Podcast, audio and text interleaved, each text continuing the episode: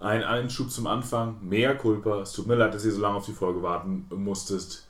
Meine Schuld, ich habe die ganz lange nicht geschnitten. Ähm, ich weiß nicht, warum wir uns anhören, als ob wir eine Decke über das Mikro gelegt haben. Ich habe das Beste versucht, noch irgendwie rauszuholen. Irgendwie ist die Qualität blöd, nicht ganz so gut. Ich glaube, es ist noch erträglich. Äh, tut mir leid, auch das. Äh, eigentlich sollte es sich so anhören, wie ihr mich jetzt gerade hört. Ähm, ich hoffe, ihr genießt trotzdem die Folge. Ich hoffe, ihr verzeiht uns, dass lange nichts gekommen ist. Wir haben jetzt noch einiges auf Halde. Jetzt sollte wieder etwas regelmäßig etwas kommen. Viel Spaß bei der Folge. Remember the day when we first met? I remember that motorcycle, my best dress. You looked at me, and I knew how simple life was then.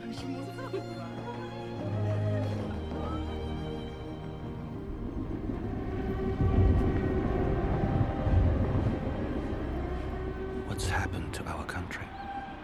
Hallo liebe Menschen, willkommen bei unserer heutigen ersten Messe wieder in Person. Es freut mich, dass alle Glaubensbrüder, Schwestern und diversen sich zusammengetroffen haben. Äh, mit mir hier Bruder Lukas. Hallo. Äh, und ich bin Bruder David und heute gehen wir in die Kirche und das kann ja für uns Menschen nur das Kino sein und zum Glück ist es ein Mann sehr ähnlich, zumindest dass das der Ort ist, in dem wir Gott treffen können. Terence Malick hat im Jahr 2019 A Hidden Life gemacht und das ist nichts weniger als der Versuch, glaube ich, einer transzendentalen Erfahrung und der Annäherung dessen, was Gott, Religion, Glaube heute noch sein kann oder vielleicht auch im mittleren 20. Jahrhundert. Es geht nämlich um das, ähm, ja, das verborgene Leben eines äh, Widerständlers gegen die Nazis, über dessen Geschichte man eher noch nicht erfahren hat. Dieser Mann ist im äh, österreichischen Dorf, Dorf Gradegrund aufgewachsen, hat dort eine Familie. Wir sehen diese Generierung der Familie, die schöne Zeit, bis dann irgendwie, irgendwann die Nazis kommen, er zur Grundausbildung muss und sich dann aber weigert, den Eid auf Hitler äh, zu leisten und dann äh, ins Gefängnis deportiert wird und dort gefoltert ge, äh, zu, we äh, zu werden, ja, genau, um dann seinen Widerstand zu brechen. Und gleichzeitig das Leben der Frau, die im Dorf Schmähungen, äh, Anfeindungen, Gewalt, Diebstahl über sich ergehen lassen muss.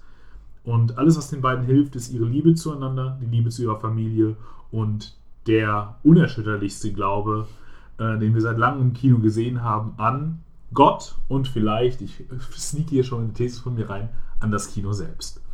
Und ja, Lukas, wie hat er dir denn gefallen? Wir sitzen heute übrigens das erste Mal, seit wir diesen Podcast machen, in Person uns gegenüber. Es ist eine Premiere und es ist super cool. So. Das stimmt. Äh, mir wird er recht gut gefallen. Also, wir haben, es gab natürlich ja das übliche Vorgespräch. Äh, und da kann ich eigentlich nur sagen, also der Film ist halt sehr lang und ich hatte so ein bisschen das Gefühl, ab einer gewissen Stelle, wenn so die Themen auch ein bisschen klarer sind, ähm, dass er vielleicht so eine kleine Repetition einschleicht, aber trotzdem habe ich immer wieder gemerkt, dass er für mich doch immer wieder schon mitgenommen hat. Auch gerade gegen Ende mittendrin es immer wieder Szenen gab, die ich auch einfach sehr berührend fand. Also es, äh, die, die Erfahrung, die du schon benannt hast, die funktioniert auch irgendwie, würde ich mal behaupten. Äh, und gleichzeitig finde ich es eine sehr spannende Geschichte, weil es ja eben äh, also es ist jetzt auf jeden Fall kein Film jetzt irgendwie die, das Biopic, so die, die, da steht jetzt nicht irgendwo nach wahren Begebenheiten, auch wenn es ja Steht am eine, Anfang. Steht das? Das am steht Anfang? am Anfang, ja, nach wahren Oh Begebenheiten. Gott, dann habe ich das schon wieder vergessen. Okay, aber es ist jetzt trotzdem nicht das Klassische, was man dann erwarten würde. Also da macht Merrick schon mehr draus. Ähm, aber die Konflikte, die hier aufgemacht werden, eben der, der Glaubenskonflikt, der Konflikt, kann man diesen Widerstand durchhalten. Ähm, das ist schon irgendwie sehr spannend. Und Malik findet halt auch wunderschöne Landschaftsbilder. Ähm, vielleicht ist es schon Landschaftsporno oder so, da wird auch noch mal, werden wir nochmal drüber sprechen müssen. Ähm, also ja, mir hat es eigentlich doch erstaunlich gut gefallen, auch wenn ich an ein paar Stellen dachte, das ist vielleicht schon ein bisschen zu drüber. Äh, und im Stil verliert er sich manchmal vielleicht auch schon ein bisschen zu sehr in seinen Einstellungen. Da wird es vielleicht manchmal auch schon sehr stark assoziativ und impressionistisch, äh, aber ich hatte keine schlechte Zeit damit. Ich, also, hat mir ganz gut gefallen. Dir? Ähm, man muss vielleicht als Vorwort sagen, wie jeder gute Katholik bin ich ja nicht, aber wie der gute Katholik bin ich natürlich jungfräulich in diesen Film reingegangen und äh, weil das ist mein erster Terrence Malick-Film, den ich mir tatsächlich angeguckt habe, weil man ja sehr viel Negatives über den Mann gehört hat und äh, auch Positives, aber man, ich habe immer gedacht, ich bin nicht bereit dafür. Und dann kam Lukas mit, ja, wir besprechen jetzt übrigens hin live, hast du was dagegen? Nee, gut, machen wir. Und äh, gleichzeitig hatte ich immer noch vor das Gefühl, ich musste Heidegger jetzt nochmal intensiv lesen, aber das, auch, auch das ist nicht passiert. Mir hat dieser Film aber extrem gut gefallen, muss ich sagen. Ich bin kein gläubiger Mensch, außer vielleicht ans Kino, daran glaube ich tatsächlich. Aber äh, sonst hält sich bei mir in Grenzen, aber ich mag Filme, die was riskieren, ich mag Filme, die irgendwie die große Skalierung suchen, die irgendwie denken wollen und ich glaube, all das will dieser Film und der hat mir äh, sehr gut gefallen. Ich muss aber, ich muss sagen, den einen klassischen Kritikpunkt, den man irgendwie so in allen Kritiken, die ein bisschen negativer sind, liest, ist ja, dass er zu lang ist.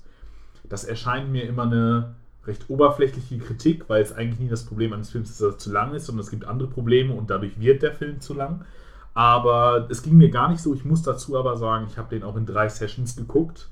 So, ich habe den nicht in einem komplett durchgeguckt. Aber drei Stunden sind natürlich schon Commitment. Aber immer wenn ich wieder eingestiegen bin, war ich im Grunde sehr schnell wieder sehr verzaubert. Und ähm, ja, ähm, ich bin gespannt, was wir jetzt noch aus diesem Film ausholen werden. Ich muss vielleicht den einen filmkritikerischen äh, Aspekt anbringen, bevor, bevor ich nachher wieder so ein bisschen von der klassischen deutschen Filmkritik weggehe. Ähm, das Einzige, was mich am Film wirklich stark gestört hat, ist, dass Malik die Schauspielerin gezwungen hat, Englisch zu sprechen in den Szenen, die quasi wichtig waren, dass der Dialog verstanden wird vom amerikanischen englischen Publikum. Und das fand ich, hat dem doch Ganzen sehr geschadet, weil es auch nicht so war, dass es einfach Menschen waren, die ihre Muttersprache gesprochen haben, sondern man hat sehr gehört, dass es Deutsche waren, die Englisch geredet haben. Und dazwischendurch wurde nicht, es wurde nicht einfach die ganze Zeit Englisch geredet, was ja auch konsequent gewesen wäre, sondern es gab eben auch die Situationen, in denen es nicht so wichtig war, in denen es nur wichtig war, irgendwie Intensität zu spüren, den Hass zu spüren oder irgendwie ein nebenläufiges Gespräch. Also das wurde auf Deutsch geführt. Aber, äh, aber immer sonst äh, war es auf Englisch. Und das fand ich, also wie gesagt, ich höre gleich auch mit der filmkritikerischen Mäkeleien, aber das fand ich tatsächlich ein bisschen unnötig. Aber da bin ich natürlich auch etwas privilegiert als Deutscher, der äh, Englisch kann. Also ich glaube, die Amerikaner, also wenn ich nur Ami wäre, obwohl ich gucke auch Filme auf Persisch, also daher. Ja, ich glaube, da müssen nicht die Amerikaner mal so anstellen. Was hat Bong Joon-ho gesagt, als er seinen Oscar bekommen hat? Es wartet eine große Welt da draußen auf euch, liebe Amerikaner, wenn ihr es schafft, über diese zwei Zentimeter äh, große Hürde der Untertitel zu springen. Ja, ja stimmt ja. Er hat da recht mit. Völlig. Ähm, ja, ich würde gerne so ein bisschen damit starten, die Frage, weil damit können wir, glaube ich, auch mal den, den, den narrativen Konflikt auch mal so ein bisschen äh, aufgreifen. Ähm, weil meine Frage was so ein bisschen war, er wird ja als Widerständler schon irgendwie geframed. Meine Frage an dich aber eigentlich auch, wer ist das, also wo li worin liegt der Widerstand? Weil er eigentlich, im, also im Verweigern, weil er ja eigentlich eine sehr passive Figur ist, das ist mir auch irgendwann erst so ein bisschen aufgefallen, also er, er leidet sehr viel, mhm. aber er macht ja eigentlich aktiv nichts, sondern bei, wenn wir jetzt eine Widerstandsassoziation haben, denken wir erstmal an Straßenkämpfe. Ja, man muss jetzt nicht Stauffenberg oder irgendwie sowas, oder also generell irgendwelche Figuren, die irgendwie aktiv werden, die umstürzlich werden. eher. Ja, oder meinetwegen noch die, die, ähm, weiß ich, Menschen Unterkunft gewähren, denen vielleicht keine Unterkunft gewährt werden durfte, etc. Und er macht erstmal eigentlich nichts. Ja. Und meine Frage wäre jetzt darin einfach mal, worin liegt denn eigentlich der Konflikt erstmal äh, an dich? Vielleicht können wir damit ganz gut reinstarten. Also, der, der Konflikt. Also einerseits der Konflikt für ich, was ist der Vorwurf gegen ihn und worin liegt der Widerstand? Also was macht er eigentlich genau? Erstmal. Ja, also er, er, er weigert sich ja darauf, der, er weigert sich, den Eid auf Hitler zu leisten. Also er ist schon jemand, der der Sprache extrem Macht zuspricht, weil er alle anderen Figuren im Film ja auch immer sagen, sprich doch den Eid einfach, dann arbeitest du als Sanitäter, das würde ihm ja gar nichts ausmachen, das sagt er ja öfter dass er als Sanitäter, das wäre völlig okay für ihn, weil er halt nur die Kranken pflegen würde. Äh, aber er möchte eben nicht an, äh, an, den Frontdienst, aber der Hinrichtung würde er eben gehen, wenn er Sanitäter würde. Aber was ihn davon abhält, ist, dass er einen Eid auf Hitler schwören müsste. Und das tut er nicht. Und weil er eben an die Kraft der Sprache glaubt. Äh, das ist, glaube ich, auch ein ganz entscheidender Prozess, weil wenn das Gebet äh, der Prozess ist, mit dem wir, äh, mit dem wir mit Gott in Verbindung treten äh, können. Und die beiden hier übrigens auch miteinander. Das ist ja auch entscheidend. Sie schreiben sich zwar Briefe, aber für uns sind es immer Voice-Over über leere Gänge, große äh, Natur und so weiter. Wir sehen niemals die haptischen Briefe, wenn sie untereinander kommunizieren. Wir sehen die Briefe von Autoritäten und so weiter. Aber ihre Kommunikation ist eher das wie ein englischer, äh, ein engelhafter Gesang, äh, der, äh, der, der einander irgendwie trifft. Und wenn dieses Gebet also die Konfrontation oder das, die Kommunikation mit Gott ist, ist es also im Grunde das eine der konkretesten Sachen, die wir überhaupt tun können, um mit einer transzendentalen Ordnung zu äh, uns irgendwie einzulassen, mit zu kommunizieren. Deswegen ist das Wort eben nicht einfach nur egal und wir können sagen, was wir wollen, weil Gott weiß ja, was in unseren Herzen ist, sondern er ist jemand, bei dem tatsächlich dieses Verhältnis von Äußerung und Sein sehr stark zusammenfällt. Also er ist im Grunde, äh, also ja, er, er, treibt Judith Butler quasi auf, auf die Spitze. Also performative Sprachtheorie bringt er tatsächlich auf die, weil irgendwie ist dieses mhm. Sprechen für ihn tatsächlich Sein. Und das, das würde ich sagen, das ist der zentrale Konflikt, den, den die haben. Und er entzieht sich natürlich, also der juristische Vorwurf, den er bekommt, ist irgendwie Zersetzung der Wehrmacht. Also. Ja, genau, also dass er, das hat ja auch schon mal vorhin kurz angesprochen, also das, das wird ja in dieser einen Szene vor Gericht dann so deutlich, wenn der, äh, also er kommt ja später vor Gericht und dann äh, ist ja Bruno ganz der Richter und dann aber dieser wahrscheinlich Staatsanwalt oder der dann da spricht und dann irgendwie aus seiner Haut total fährt und komischerweise auf Deutsch spricht. äh, der dann irgendwie halt ihm vorwirft, dass er und eigentlich finde ich das jetzt auch mit, deinem, mit deiner Erklärung ganz schön, weil also er kennt ja Hitler nicht als seinen Gott an, könnte man ja da auch so ein bisschen sagen. Äh, und das passt natürlich dann auch mit dem Schenken des Lebens, weil der, der Anwalt ihm vorwirft, dass er, indem er eben nicht diesen Dienst tätigt, also er wirft, er wirft mir jetzt erstmal, ja, okay, eigentlich wirft er ihm beides so ein bisschen vor. Also er wirft ihm erstmal vor, dass er nicht den Dienst tätigt und dadurch andere mehr leisten müssten und er dadurch ähm, eigentlich sich sein Leben nicht verdient habe, also dass ihm das Leben geschenkt werde, eigentlich dafür, dass er nichts tut, was natürlich eine sehr perverse Logik ist erstmal. Ja. Äh, vom, also da merkt man so ein bisschen, was der totalitäre Staat eigentlich heißt äh, und was, was einen Anspruch dieser Staat erhebt. Mhm. Und gleichzeitig ähm, diese Idee des Schenkens können wir natürlich dann auch auf diese Gottesebene. Also Gott Hitler schenkt dir das Leben jetzt mal so ein bisschen. Ja. Äh, beschrieben. Oder man muss es sich halt irgendwie verdienen, aber es ist halt für ihn das ja, man will da eigentlich gar nicht weiter drüber nachdenken, was ja. für Implikationen da drin stecken. Und das ist, glaube ich, wir kommen gleich zu einer zweiten Frage dessen, was heißt es eigentlich, ist das, oder was ist das für eine Form von irgendwie Widerstand, die er leistet? Das ist ja deine Frage, ist das eigentlich Widerstand? Und da würde ich natürlich sofort antworten mit, ja, natürlich ist das Widerstand. Ähm, äh, und, aber ich glaube, das bringt uns auch nochmal zu einem anderen interessanten Punkt, nämlich dem, dass wir dieser ganze Film durchaus auch eine Diskursivierung macht eines offensichtlichen Themas. Und ich weiß nicht, ob er da die klügste Antwort findet oder überhaupt eine. Nämlich die Frage, was ist eigentlich die Differenz zwischen Kirche und Nationalsozialismus? Denn beides generiert ja hier Volkschaften. Und das wird ja auch immer wieder klar. Also wenn immer, wenn immer zwischendurch historische äh, Bilder aus Wochenschauen, Dokumentationen oder einfach Kameraaufnahmen der Zeit eingeblendet werden, wie Hitler irgendwie durch die Massen fährt und ihm zugewunken wird oder es irgendwelche anderen, weiß ich nicht, Zus äh, einfach andere Versammlungen gibt und so weiter, ist es ja immer wieder auch eine Form von Begeisterung, Führerkult, ähm, und Anhängerschaft. Und da ist der Film durchaus dabei, um zu, um zu fragen, was ist eigentlich der Unterschied zwischen Kirche und Nationalsozialismus? Meine Antwort wäre, um das direkt schon einfließen zu lassen, dass der Film durch das Nutzen der ähm, Realaufnahmen, der dokumentarischen Bilder, nochmal den Film in den Film verkehrt. Also, weil ich würde sagen, das muss ich nachher noch etwas länger ausführen, aber wir müssen jetzt erstmal glauben, oder geht jetzt erstmal mit der These mit, vielleicht, dass dieser Film im Grunde sagt, der Film ist ein göttliches Medium oder ist vielleicht sogar Stellvertreter Gottes hier, weil er diese Transzendentalität erzeugen kann. Was dieser Film aber gleichermaßen macht, ist, dass er kein moderner Film ist, der nur ein moderner Film, weil dieser Film ist ein moderner Film, das wäre meine zweite These.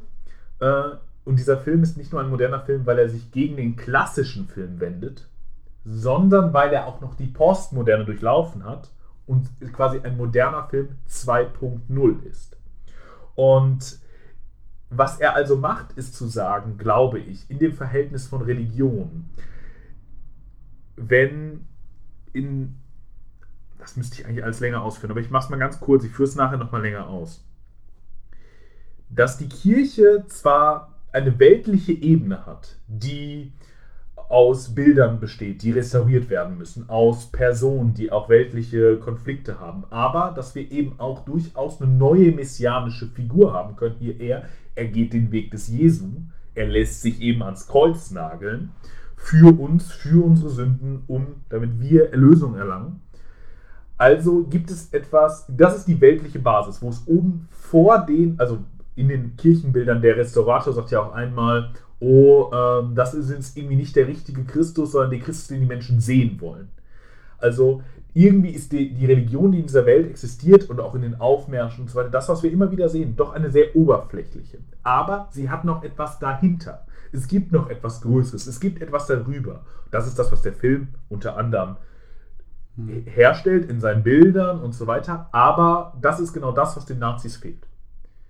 Das ist das, was, äh, was da fehlt. Da ist irgendwie Hass oder irgendwas, aber das ist alles sehr offensichtlich. Und auch diese Bilder, die das Kino hier nochmal zeigt, in Wiederholung von audiovisuellen Medien, die durchaus auch in einem cinematografischen Dispositiv gezeigt werden können, eben in der Wochenschau und so weiter, ist es da, glaube ich, dass sich diese Bilder, diese Volkschaft in dieser Ebene erschöpfen.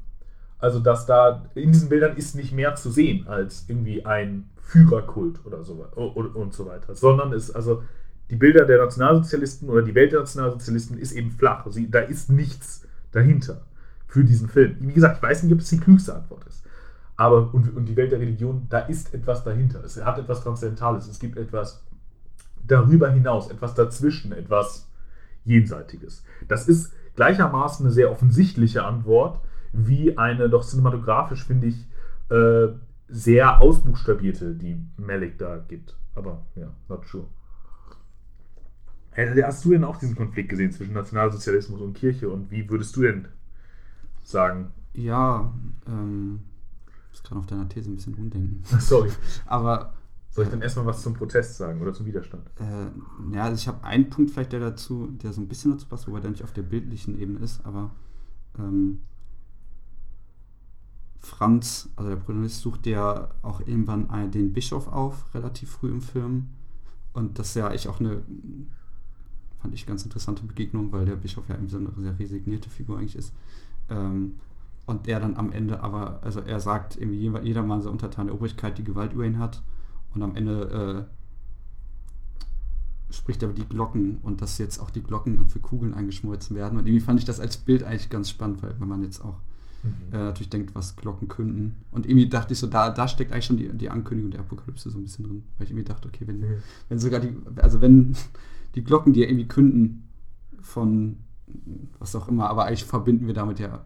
Äh, Schön ist aber auch die Frühwarnsystem für irgendwie Katastrophen oder so, ja. Ähm, und darin sich natürlich schon der Konflikt am Band während, aber wir natürlich hier, und hier können wir natürlich eine Unterscheidung natürlich wieder machen zwischen der Kirche und den Gläubigen, ähm, weil die Kirche hier eben sehr auch sehr passiv irgendwie resigniert, also die, die Institution, die sich da irgendwie auch selber, also man merkt so ein bisschen Kirchenpolitik wird da so ganz leicht angestrichen irgendwie, äh, weil man merkt, die Kirche hat es da tatsächlich selber auch sehr schwer. Ähm, und gleichzeitig, ja, ist das irgendwie, also da muss ich gerade noch so ein bisschen drüber weiter nachdenken, ähm, wie man das ästhetisch auflösen könnte, weil mir ist auf jeden Fall auch aufgefallen, weil ich mich auch so ein bisschen gefragt habe, warum bringt der Film eigentlich halt diese ganzen alten Aufnahmen da rein? Mhm. Dann ist es ja eben jetzt nicht dokumentarisch oder irgendwie so. Äh, und warum nimmt er auch die Ästhetik halt auch über, also ich meine, das ist eh so eine, so eine Frage, die ich mir schon oft gestellt habe, die ich jetzt vielleicht an der Stelle einmal auch so einwerfe, ähm, weil wir kennen, wir können die, wir können den NS halt eigentlich immer nur mit der Ästhetik darstellen, die er sich halt selber gegeben hat. Äh, mhm zu großen Teilen. Also es, es wäre halt mal spannend zu sehen, den Nürnberger Reichsparteitag von irgendwie der anderen Seite oder so, von da, wo halt nicht alles so schön geordnet und äh, monumental wirkt. Ähm, weswegen ich das Gefühl habe, dass diese Ästhetik halt auch immer noch so ein bisschen funktioniert in die heutige Zeit, weil man halt keine Gegenästhetik aufbauen kann. Aber das ist eigentlich spannend, was du sagst, weil vielleicht könnte man die provokative Frage stellen, ob er Hidden Live nicht so ein bisschen ein Versuch davon ist. Also natürlich, logischerweise, ich verstehe, was du meinst, die dokumentarischen äh, Materialien sind mhm. eben die dokumentarischen Materialien der Zeit, das ist eben Cinematografie der, des Nationalsozialismus, aber ist Hidden Live nicht genau die Idee eines irgendwie Narrativs oder einer Geschichte, einer Erzählung, die sich dem entzieht und dem auch den irgendwie diesen äh, den narrativen Strukturen, mit denen sich immer wieder versucht wird anzunähern an, an das, äh, damit bricht. Also sogar auch was irgendwie danach kommt, also die Heo, die, einen gewissen Heroismus, den, den die äh, den die Nationalsozialisten auch haben zum Beispiel, äh, oder hatten, der dann im Nachhinein in sowas wie aktive Widerstandsfiguren mhm. durchaus auch im Kino umgemünzt wird. Dass hier genau, also das wäre, glaube ich, ein erster Teil einer Teilantwort vielleicht zu sagen, bin ich jetzt gerade aufgekommen, ähm, bin ich sicher, ob man das halten kann, wenn man länger darüber nachdenkt, aber dass das eben der Turn ist, zu sagen, dass das schon eine Idee ist, nämlich dieses aktive Subjekt, diesen aktiven Widerstand, auch eine aktive Form von irgendwie Leid und äh, von Aufmärschen und so weiter, all diese Bilder auch auszublenden. Mhm. Denn das ist ja was, worüber der Film ganz stark argumentiert, nämlich Auslassung. Ja. Ähm es passiert kein Krieg, es passiert äh, ganz viel passiert nicht, was, äh, was irgendwie wichtig ist für eine Ikonografie, wenn wir über Nazis auch nur reden. So. Ja, da, also das, das bringt mich auch an einen anderen Punkt, den ich glaube ich später nochmal mehr aufgreifen will. den Widerstand nicht vergessen. Aber ähm, es gibt auf jeden Fall eine Szene, die ich glaube ich, sehr bestätigen würde. Die hatte ich dann auch gestern gesehen. Also ich habe den auch so ein bisschen eher aufgeteilt in Sessions gesehen. Und ähm, da war ich, also Franz saß auf jeden Fall schon im Gefängnis oder in dieser Anstalt. Und ähm, es gibt irgendwann eine Szene, wo die Kamera, glaube ich, so einmal so rüberschwingt und man hört so ganz leicht so eine Marschmusik. Und dann geht die Kamera wieder weg. So. Also wir kriegen das gar nicht so. Wir hören irgendwo da draußen, findet, so, findet das halt statt, was wir damit verbinden würden. Äh, und das finde ich halt in Hinsicht interessant, weil ich habe mal in einer Kritik gelesen, ich weiß nicht mehr zu welchem Film es war, aber es war irgendeiner von diesen ganz vielen, ich glaube, es war auch eher ein Hollywood-Film oder so, ähm, der halt zu dieser Zeit spielt, also in S-Zeit und aber, glaube ich, eigentlich eine Liebesgeschichte in der Zeit, also wahrscheinlich eine tragische Liebesgeschichte äh, mit dem Hintergrund. Also es gibt ja sehr viele Filme, die den NS als Hintergrund immer nehmen. Und in dieser Kritik wurde, finde ich, eigentlich sehr treffend bemerkt, dass man den NS eigentlich, wenn es um dieses Thema geht, du kannst ihn eigentlich nicht in den Hintergrund drängen, sondern er drängt, selbst wenn du ihn, selbst, also wenn du irgendwo das Hakenkreuz im Hintergrund siehst, es wird eigentlich immer vordergründig, auch wenn es im Hintergrund stattfindet. Ähm, und dass diese Filme eigentlich dadurch immer schon, so, zumindest in dem Anliegen, immer so ein bisschen zum Scheitern verurteilt sind, weil die Ästhetik sich immer wieder aufdrängt und sie eigentlich immer wieder äh, sich irgendwie in den Mittelpunkt stellt. Äh, jetzt nicht unbedingt, weil wir das so toll finden, aber weil es ähm, einfach so ikonisch ist, so ja. groß ist, so, so monumental schrecklich, mhm. dass es einfach immer wieder da ja. ist. Ja. Und das ist natürlich vielleicht das schon das Interessante, weil hier eher, und das wäre ist so ein bisschen meine Beobachtung gewesen, ich, ich finde alles, was mit dem NS zusammenhängt, immer so ein Störfaktor im Bild ist irgendwie. Also vielleicht äh, ich muss halt immer an das Fahrrad denken. Ich glaube, deswegen da auch, war auf jeden Fall über Technik gezeichnet und um Züge. Da muss dann auch noch drauf zu sprechen kommen. Äh, aber uniformierte Menschen. Also das ist alles natürlich auch in dem krassen Kontrast zwischen dem Dorfleben und diesen Nazis, die dann plötzlich kommen und die natürlich auch irgendwie für eine Stadt stehen, für eine moderne, vielleicht auch für keine Ahnung was. Also irgendwie so vormoderne und moderne, weil das, äh, das Dorf, man hat ja das Gefühl, also man sieht ja kaum, also die Technik, die sie anwenden und dann sichern sie noch das Gras und so, also das hat man auch im 19. Jahrhundert so gemacht. Das ist jetzt nichts, äh, nichts Modernes, zumindest jetzt technologiegeschichtlich irgendwie. Äh, und das wirkt ja schon wie so ein, so ein Ort, irgendwie, der so ein bisschen aus, irgendwie in so eine, so eine Ewigkeit irgendwo ist. Ähm, und alles, was dort eindringt, ist halt ja ein Störelement. Und da könnte man vielleicht sogar tatsächlich dann von so einer Art Gegenästhetik auch irgendwie hm. sprechen. Also es ist auf jeden Fall umgekehrt, dass, dass wir jetzt nicht irgendwie haben, das zieht alles auf sich, sondern das ist irgendwie eine Irritation im Bild. Ja, das stimmt. Und es ist ja auch spannend, dass es dann diese beiden Welten gibt. Diese eine Welt, wo das gar nicht wegzudenken ist, weil immer wieder die Offiziere rumlaufen, obwohl auch die jetzt nicht offensichtlich diese Na äh, Hakenkreuzarmbinde tragen oder so. Die haben schon erkennbare äh, Wehrmachts. Wehrmachtsuniformen an, aber auch da sind die, die Zeichen des Hakenkreuzes und so weiter, die Sachen, die, die einem sofort ins Auge springen, die sind dann doch äh, relativ klein. Es wirkt, also man, man kann das durchaus mal zwischendurch, habe ich das Gefühl, vergessen, Mhm. so dass das ein NS-Gefängnis ist, sondern es könnte einfach auch ein sehr abusive Gefängnis einfach sonst Mhm. sein. Äh, Und gleichzeitig ist dann irgendwie dieses Dorf da und nachdem er deportiert ist, im Grunde nachdem er weg ist, gibt es ja fast keine, es gibt zwar noch Leute, die davon reden, Mhm. aber es gibt niemanden, der eine Armbinde trägt. Äh, einmal gibt es die Leute in Uniform und Armbinde, die am Anfang diese Alben diese irgendwie Wehrmachtsförderung sammeln wollen. Aber danach verschwinden die Leute und sie, sie wird zwar angefaucht und angeschrien und äh, dass sie eine Verräterin ist und so weiter, aber niemand von diesen Leuten ist quasi visuell erkennbar Hm. als äh, Anhänger des, äh, des Dritten Reichs, weil niemand ihre Ikonografie trägt. Und ich glaube, auch das ist eine sehr ähm, bewusste äh, Konnotierung, also auch zu sagen, vielleicht mit so einer gewissen Form von Ikonografie zu brechen, wo wir dann doch viele Kirchenmalereien sehen, viele, ähm, viele Sachen, die eben religiös aufgeladen sind. Also dass das eine Ikonografie ist, die dann doch eher zitiert werden soll, die in den Vordergrund gerückt werden soll. Also die eben das andere dann doch wieder in den Hintergrund rückt, das dann eben doch größer ist als äh, der NS, weil der NS zwar schrecklich und so weiter ist, aber eben keine Perspektive für eine Zukunft, Mhm. sondern eher etwas ist, was äh, in der Vergangenheit ist, das besprochen werden muss, das äh, verstanden werden muss, aber eben was uns nicht in die Zukunft quasi geleiten kann, sondern eben nur als verarbeitetes Element. Es gibt dazu, weil du gerade Kirchenmalerei ansprichst, das will ich nur irgendwie einmal kurz unterbringen, weil ich glaube, das ist jetzt die beste Stelle. Ich mochte sehr gerne diesen Dialog, der eigentlich ziemlich früh im Film ist, wenn er mit dem Kirchenmaler spricht, also Franz. Äh, und er so ein bisschen eigentlich über seine eigene Tätigkeit philosophiert und ähm, er eigentlich darüber spricht, dass er Leid malt, ohne Leid erfahren zu haben. Ja. Äh, und das, ich, weiß, ich fand das irgendwie sehr schön. Das war irgendwie wieder so ein Moment, wo ich, wo ich mich irgendwie daran erinnern musste, wie ich glaube bei, was war das, die Müßiggänge oder so, wo wir generell über katholischen Film gesprochen haben und irgendwie ich mir dachte, das ist irgendwie, äh, ja, warum man diese Art des Filmemachens dann doch schon irgendwie sehr mag und die Ernsthaftigkeit, die da drin steckt. Äh, und ich glaube, er dann halt dann irgendwie auch sagt, ähm, achso, wir erschaffen Sympathie, wir erschaffen Bewunderer, äh, keine Anhänger, das Leben Christi ist eine Forderung, dunkle Zeiten kommen, dunkle Zeiten kommen etc. Also er kündet dann schon. Und das ist, glaube ich, auch nochmal die zweite Gegenthese. Also zu sagen, der Nationalsozialismus ist der einfache weltliche Ausweg. Hm, Der Weg Christi, der Weg des, äh, der ist eben Aufopferung, der ist äh, herausfordernd, der ist eine, eine große, Mhm. eine große, äh, also irgendwie eine große Aufgabe für uns. durchtriebene Männer, die nicht die Wahrheit bekämpfen, sondern sie ignorieren. Ich male ihren behaglichen Christus mit Heiligenschein über dem Haupt.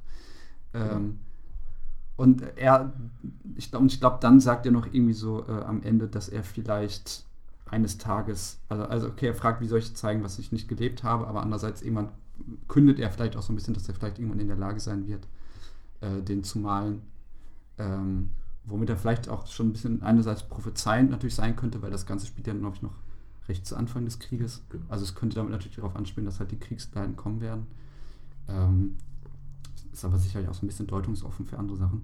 Und es ist auch gleichzeitig anschlussfähig für den Film natürlich, ne? weil der Film ein Leiden zeigt. Stimmt. Und am, am, also vielleicht wäre Franz am Ende in der, in der Lage. Genau, und, und Franz leidet, ohne malen zu können. Also Mhm. oder ohne irgendetwas daraus generieren zu können. Und aber auch gleichzeitig ist das ja auch ein, im Grunde so ein avant la lettre utopischer oder schöner Moment oder generativer Moment. Weil alles, was sie ihm ja immer wieder vorwerfen, ist zu sagen, du glaubst doch nicht, dass du was ändern wirst, du wirst aus der Geschichte verschwinden, das ist kein historischer Moment. Und dieser Film ist ja schon in dem Moment die Gegenthese dazu. Hm. Natürlich ist er, also er ist offensichtlich eine historische Figur geworden und irgendjemand, der so wichtig ist, dass jemand sich entscheidet, darüber einen Film zu drehen, ihn als Zugang zu gehen. Und dieser Kirchenmaler ist im Film bereits die Antwort. Also natürlich hat er das Leid Christi nicht selber durchgelebt. Und er kann sich das auch gar nicht vorstellen, denn er hat selber nie Leid erlebt oder auch nur ansatzweise das. Aber trotzdem kann er es in Bilder übersetzen, die er findet die immer noch defizitär. Aber das ist ja sowieso eine, eine Idee des, des religiösen oder des vor allem katholischen Bildes. Es ist immer defizitär zu dem, was es eigentlich sein müsste, weil, weil man es so ernst nimmt. Aber gleichermaßen gibt es eben Bedürfnis, gibt es ein Verlangen und gibt es eben auch eine Macht darin in diesen Bildern, die aus diesem Leiden, was man selber nicht, nicht verstehen kann, äh, aber diese zu reproduzieren. So. Und mhm. äh, dahingehend ist es natürlich auch irgendwie eine, eine Hoffnung für diesen neuen Messias, der da irgendwie nochmal Jesus, äh, also Christis Weg irgendwie nachgehen soll, nämlich das Kreuz zu tragen und sich am Ende dran nageln zu lassen. Ja, das ist ja das, das Schöne an diesem Film, der ja schon auf jeden Fall noch ein Denkmal da errichtet. Ähm, also können wir vielleicht so das Zitat dann auch einmal ja, erwähnen, das wird ja am Ende, also ich habe hab nur die, die zweite Hälfte rausgeschrieben, äh, aber es kommt halt ein Zitat von George Eliot, heißt der Mann, und ähm, er berichtet eben davon, also das ist ein kleiner Abbruch drin, also er sagt irgendwie das, irgendwie das Gut oder das besinnliche, das einfache Leben, das wir irgendwie führen können, verdanken wir zur Hälfte denen, die ein verborgenes Leben treu gelebt haben und in unbedachten Gräbern ruhen. Und damit bezieht er sich natürlich auf eine Figur wie eben diesen Franz Jägerstätter.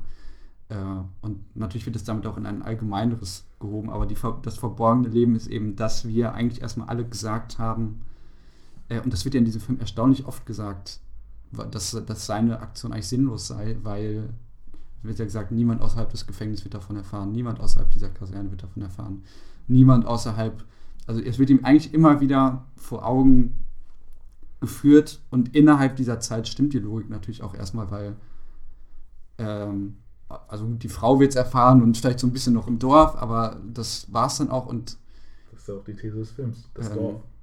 Er führt, er führt ja eine Metamorphose damit durch. Mhm. Aber ähm, er wird jetzt nicht den großen Widerstand, er wird jetzt nicht, nicht den Krieg ändern oder irgendwie sowas. Aber gleichzeitig ähm,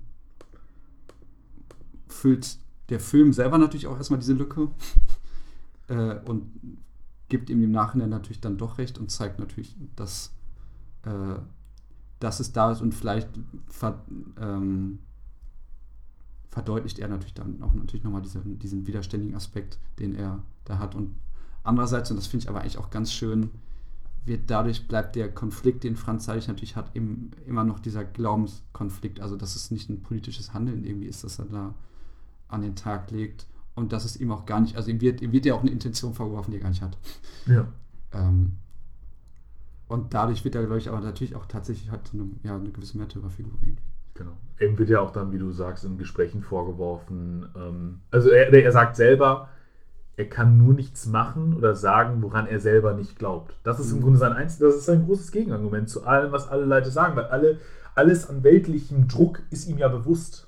So, und alles an weltlicher Logik dahinter zu sagen, ja, irgendwie schwör den doch eben und dann kannst du deiner Familie zurück, dann müssen deine Kinder nicht ohne den Vater aufwachsen, was er ja auch kennt. Das wird ja auch irgendwie gesagt, sein Vater ist im Ersten Weltkrieg gestorben. Das ist ja eine seiner starken Motivationen zu sagen, nee, ich mach das nicht. So, also wofür ist der denn gestorben? Es also ist völlig sinnlos gewesen.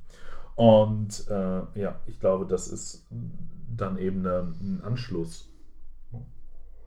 Hm. Wie man merkt, hatte ich mit dem Anfang meines Satzes vergessen. Aber äh, genau. Ich glaube, du wolltest auf das Dorf zu sprechen kommen noch, oder? Nee, ich wollte irgendwann auf den Widerstand zu sprechen kommen. Ich glaube, das ist eine ganz gute Bottomline, die wir einfach die ganze Zeit mitlaufen lassen und vielleicht am Ende nochmal uns fragen, was ist darin jetzt eigentlich Widerstand. Ähm, Genau, ich würde noch mal ganz kurz sagen, weil das ist auch noch mal ein kurzer Rückgriff, bevor wir dann weitergehen. Wir hatten schon darüber geredet, ähm, wie dieser Film vielleicht auch ein, ein, widerständischer Punkt ist oder ein Versuch ist, diese eine andere Ikonografie, eine andere Welt äh, zu zeigen, als die, die wir sonst aus Filmen dieser Zeit, die diese Zeit thematisieren, ähm, machen sollen. Und ich, äh, oder also diese irgendwie in Bilder fassen wollen, nämlich irgendwie mit Krieg, mit ganz offensichtlichem Leid aufgrund von irgendwie offensivster Gewalt von organisiertem Militär oder Militärgerät oder so, also Bombardierungen und vieles mehr. All das ist hier ausgespart, all das ist hier weg. Was hier aber dafür da ist, sind im Grunde in ganz großen Anführungsstrichen parodistische Zitate von ähnlichen Gesten. Wir sehen immer wieder Körper, die getragen werden, aber es sind nicht die Toten auf dem Schlachtfeld oder die Verletzten, sondern es sind die schlafenden Kinder. Also das Potenzial von morgen, die Zukunft, die diese verborgenen Leben, die dieser, diese Menschen, die eben ein einen Aspekt, ein, ein, ein Stoß zum Positiven geschaffen haben, das ist vielleicht auch nochmal anschließend an dich zu sagen, Mhm. das ist ja dieses, von dieses Zitat von Elliot, ich glaube, das war eine Frau, aber ich bin mir nicht sicher. Ähm, äh, äh, genau, äh, also die, dieser Anstoß eben zu sagen, diese Menschen gab es auch und wenn es die nicht gegeben hätte, wäre unsere Gegenwart noch viel schlimmer, weil diese im Grunde einen positiven Impuls hatten für, und für die damalige Zukunft unsere Gegenwart. Und äh, diese im Grunde parodistischen Gesten gibt es eben mehrere. Also eben das Kind, also der Körper, der eben sich nicht mehr selber tragen kann, aber getragen werden kann, eben hier als generativen Prozess. Oder hier wird mit Wasser gespritzt. Oder also Wasser wird geworfen, nicht Feuer. So wie die Flammenwerfer äh, in, äh, oder die, die Feuerwände, die wir sonst in den Bildern sind. Also wenn die, wenn die sich dann irgendwie jagen mit den Wassereimern, du erinnerst dich. Und das finde ich ist auch ein sehr, sehr, sehr interessanter Einsatz, zu sagen, irgendwie diese Bilder einzuholen, diese Bilder zu thematisieren und diese, diese Frage aber immer in etwas Positiven, in etwas Generativen, in, einem, in einer radikalen Gegenposition, die eben sagt, äh, nee, es gibt in uns Menschen etwas, was jenseits der Zerstörung, jenseits der Leid, sondern etwas Schönes und ich weiß, worum es hier eigentlich geht. Ich weiß, was passiert ist. Ich kenne diese Bilder, aber ich gebe euch das Gegenteil. Ich stelle, ich stelle dazu eine radikale Gegenthese auf. So. Und das fand ich einen so intelligenten Einsatz, eben immer wieder diese, wie gesagt, diese tragenden Körper, diese getragenen Körper, dieses Spiel mit irgendwie ähm, auch Fangen und, äh, und so weiter. Ähm, oder eben dieses Werfen mit Wasser, nicht mit Feuer, äh, aufzugreifen. Das äh, dachte ich nur, das passte zu dem Thema, was wir Mhm. Grunde davor hatten. Möchtest du noch mal über die ähm, Kultur Natur, ich würde ja sagen, das ist eine wunderschöne Symbiose bis zu einem gewissen Punkt reden. Äh, aber du scheinst anderer Meinung zu sein. Schieß los. Ja, ich musste ein bisschen über Züge nachdenken. Äh, Dann reden wir über Züge. weil, wie ich ja schon dargestellt hatte, ist das. Also vielleicht sollten wir noch, auch noch mal kurz irgendwie auf den Stil vielleicht vorher noch eingehen. Den haben wir so ein bisschen immer wieder erwähnt, aber ähm, Kommt gleich noch ganz viel von mir auch zu. Keine Sorge. okay, aber dann zusammen so ne, die, die ganz weiten Landschaftsaufnahmen, in denen der Mensch, finde ich übrigens interessanterweise doch immer noch relativ im, im Mittelpunkt steht. Also ich glaube, im, im Western würde der Mensch irgendwie kleiner sein oder der Cowboy, der da irgendwie durchläuft. Und ich habe das Gefühl, die Menschen sind hier schon noch ein bisschen präsenter. Manchmal. Manchmal sind die relativ klein und manchmal sind sie monumentale Giganten, die irgendwie in dieser Welt liegen und größer sind als Berge. Ja. Ähm, aber wie gesagt, eben die Panoramen, die grünen Bäume, das Rascheln des Grases, ist sehr, äh, also sehr viel Wind, den man hört. Also man könnte schon wenn man böse ist, so ein bisschen ASMR äh, Ästhetik da vorweisen und flüsternde Stimme etc. Und das alles irgendwie vor allem im Kontext des Dorflebens, ähm, das ja, man hat das Gefühl, so ein bisschen in so einer Stase festhängt. Äh, und dem gegenübergestellt, und das fand ich halt interessant, weil ich hier halt schon so eine gewisse Verknüpfung von entweder Kultur oder vielleicht auch mehr Technik und NS sehe. Ähm, denn an einer Stelle berichtet Franz über einen Traum, den er hat. Und da spricht er halt über den Zug. Äh, und er sagt irgendwie, I had a dream about a train.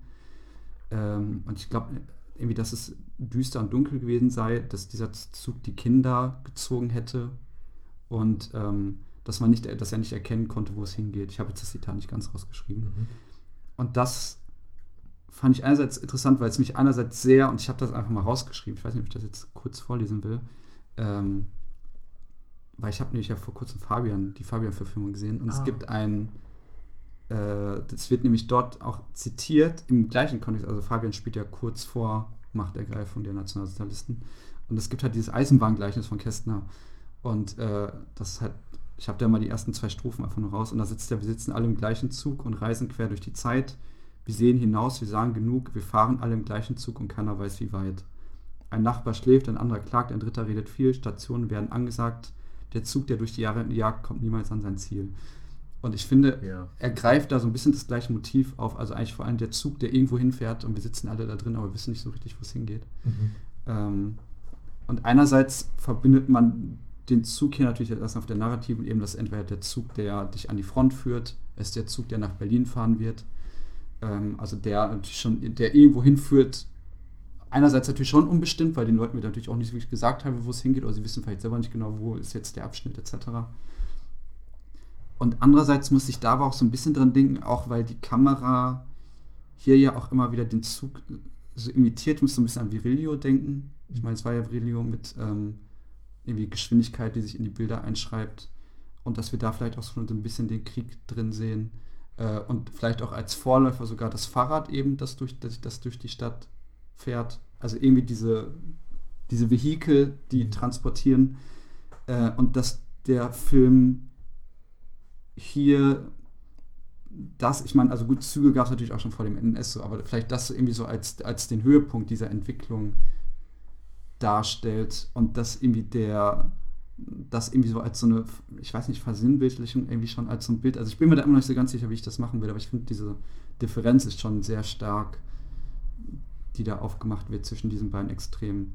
Ähm, und dass da vielleicht auch eine gewisse also ich glaube, dass der Film da selber auch eine Unklarheit ausdrückt, weil er irgendwie auch sagt, er träumt davon und er weiß immer noch nicht so richtig, was das zeigt, aber irgendwie diese Bewegung, also einerseits die, das Dorf in der Stasi und andererseits diese ganz starke Bewegung irgendwo hin mit ganz viel Geschwindigkeit, äh, die aber eigentlich nur ins Unheil führt.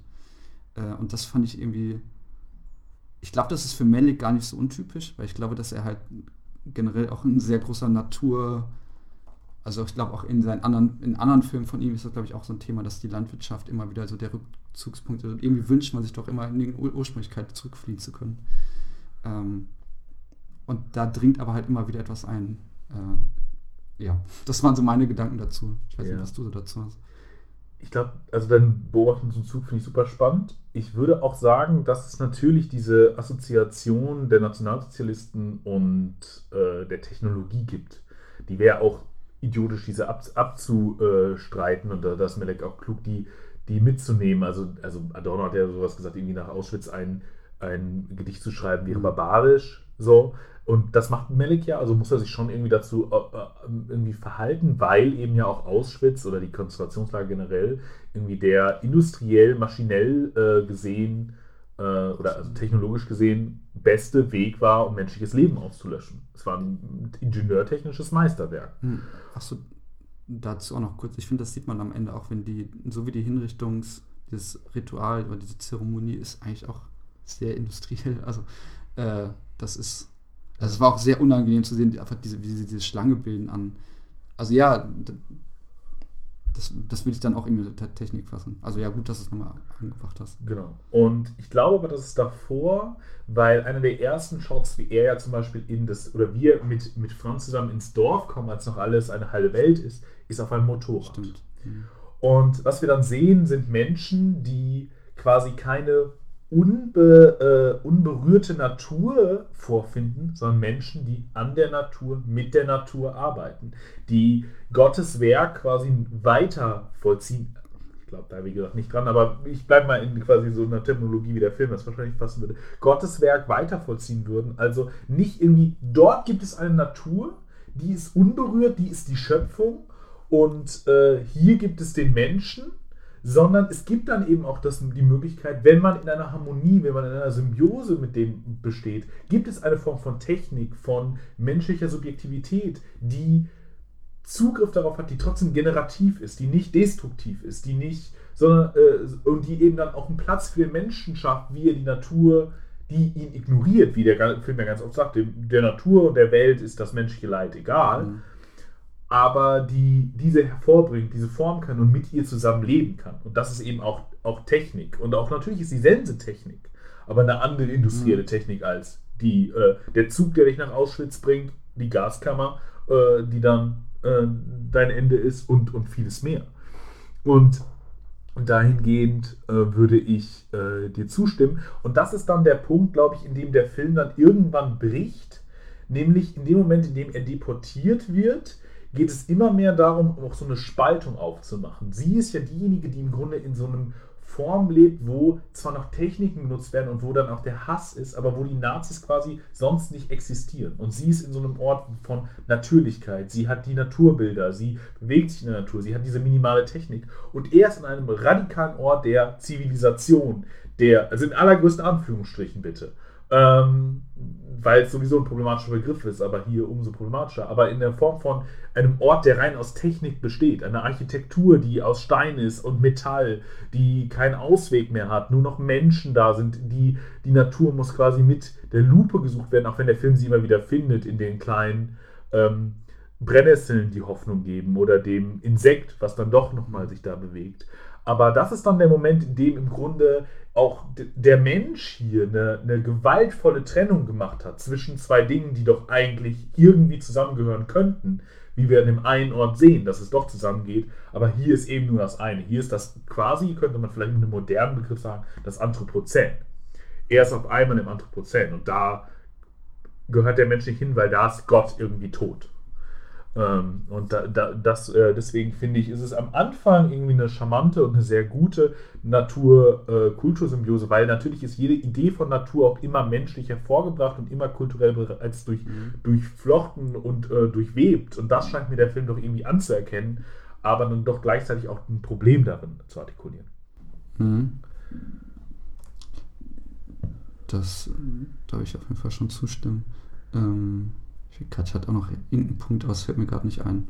Ist nicht schlimm. Dann würde ich kurz weitermachen mit den Ausschlüssen. Darüber habe ich ja schon öfter mal geredet, dass der Film irgendwie durchaus mit Ausschlüssen argumentiert. Äh, und auf viele sind wir darauf schon eingegangen. Also zum Beispiel sehen wir ganz viele Geistliche, aber die wenigsten in Institutionen der Kirche. Wir sehen im Grunde den Pfarrer des Dorfes fast nie in seiner Kirche.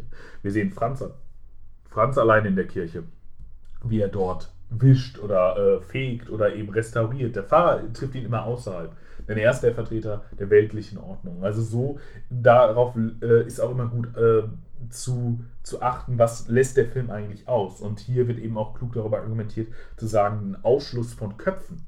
Dieser Film schneidet seine Cinematografie ganz auf den Kopf ab und artikuliert damit etwas. Und ihr merkt vielleicht, ich habe Heidegger heute im Grunde völlig links liegen lassen, auch wenn Melek ja vor seiner Karriere als Regisseur Heidegger übersetzt hat und seine ganzen Filme Heidegger wohl schreien. Bei dem Film kann ich das auch sagen. Ich habe dazu auch relativ viele Gedanken noch, die lasse ich aber außen vor, weil die sind alle nicht irgendwie so, dass ich die artikulieren kann.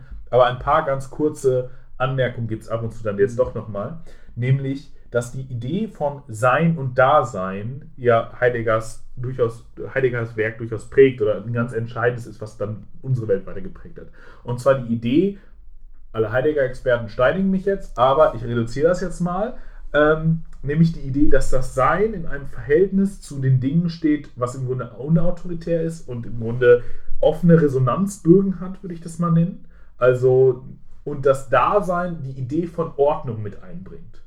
Also das zentrale Subjekt, was die Welt irgendwie begreift, ordnet äh, und sich seiner selbst und seiner Wirkung bewusst ist. Das ist vielleicht, vielleicht doch sehr grob, aber ich glaube, ich kriege es gerade nicht besser hin, diese Unterscheidung. Und wenn man den Menschen natürlich von seinem Kopf trennt, dann hast du natürlich eine sehr starke Artikulation des Körpers und der Körper ist natürlich eine gewisse Form von Zugang zu einer Welt, die eher etwas Tierliches, Pflanzliches, etwas mit den Dingen eher resonieren kann, als diese zu formen. Und deswegen glaube ich, ist das auch etwas, was dieser Film immer wieder sagt. Also wir können zwar mit der Natur agieren, aber vielleicht weniger, in der wir die Idee haben, sie zu formen, uns unserer eigenen Wichtigkeit bewusst sein. Also im Grunde nicht Anthropozän zu, äh, zu, äh, zu agieren, sondern eben anders zu sein. Und so können wir eben zu Gott anschließen. Und das ist natürlich auch eine, eine Idee, die so ein bisschen einen, und das muss man, kann man auch, glaube ich, kritisieren, weil das auch sehr ein Aktionspotenzial weglässt. Weil wenn wir uns im Grunde nur eine Resonanz öffnen sollen und im Grunde nicht unserer eigenen generativen Kraft äh, bewusst sein sollen und nichts versuchen sollen zu formen und so weiter, dann wird es erstens klar, glaube ich, klarer, warum er hier diese Form des Widerstands wählt, die er wählt, weil er eben nicht das ist. Aber dann geben wir eben auch das Potenzial, diese Welt zu prägen, ab an eine höhere Entität, die vermeintlich existiert und eine höhere Ordnung, die existiert. In diesem Film tut sie das und in diesem Film gibt es diese Hoffnung. Mhm. Aber das ist das, glaube ich. Und was ja auch noch interessant ist, ist, dass neben der ganzen Gewalt, also es gibt ja übrigens als Auslassung auch zu diesen Kriegsgesten, es gibt nur einmal Gewalt und das ist einmal, wenn sie sich im äh, Dorf prügeln. Das ist, glaube ich, mhm. und im Gefängnis, wenn er verprügelt wird. Das sind die einzigen Gewaltsachen, die wir wirklich sehen. Seine Hinrichtung sehen wir nicht. Also wir sehen nicht, wie ihm der Kopf abgeschlagen wird oder äh, weil das wird ja, äh, äh, wird ja durchaus angedeutet, dass das die Form der Hinrichtung ist. Und ähm, das ist eben auch interessant, weil das so eine Auslassung in Ikonografie ist, die eben nicht äh, das Ganze überführt in etwas, was im Grunde negativ ist, sondern direkt umgeschnitten wird zum Dorf, wo eine, eine Wendung ins Positive passiert.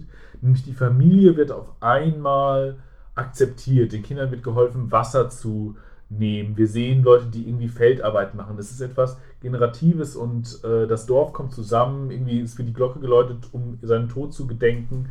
Es ist quasi, es entsteht wieder eine Utopie oder also irgendwie eine generative Kraft des Vergebens, was vielleicht ein utopisches Potenzial ist, eher als eine, äh, eine Realität. Aber aufgrund dieser, seiner Sturheit, ihrer Stärke und auch seiner Stärke wird dem Ganzen irgendwie Respekt gezollt. Und die Auslassung des Todes, des Negativen, ist einerseits, kann man das jetzt auch wieder so heideggerianisch denken, weil irgendwie wir können eh nicht seinen Tod sehen, weil wir sehen, wenn wir über den Tod nachdenken, denken wir immer über den Tod des anderen nur nach. Also, aber warum das relevant ist, lasse ich vielleicht dann doch auch nochmal aus.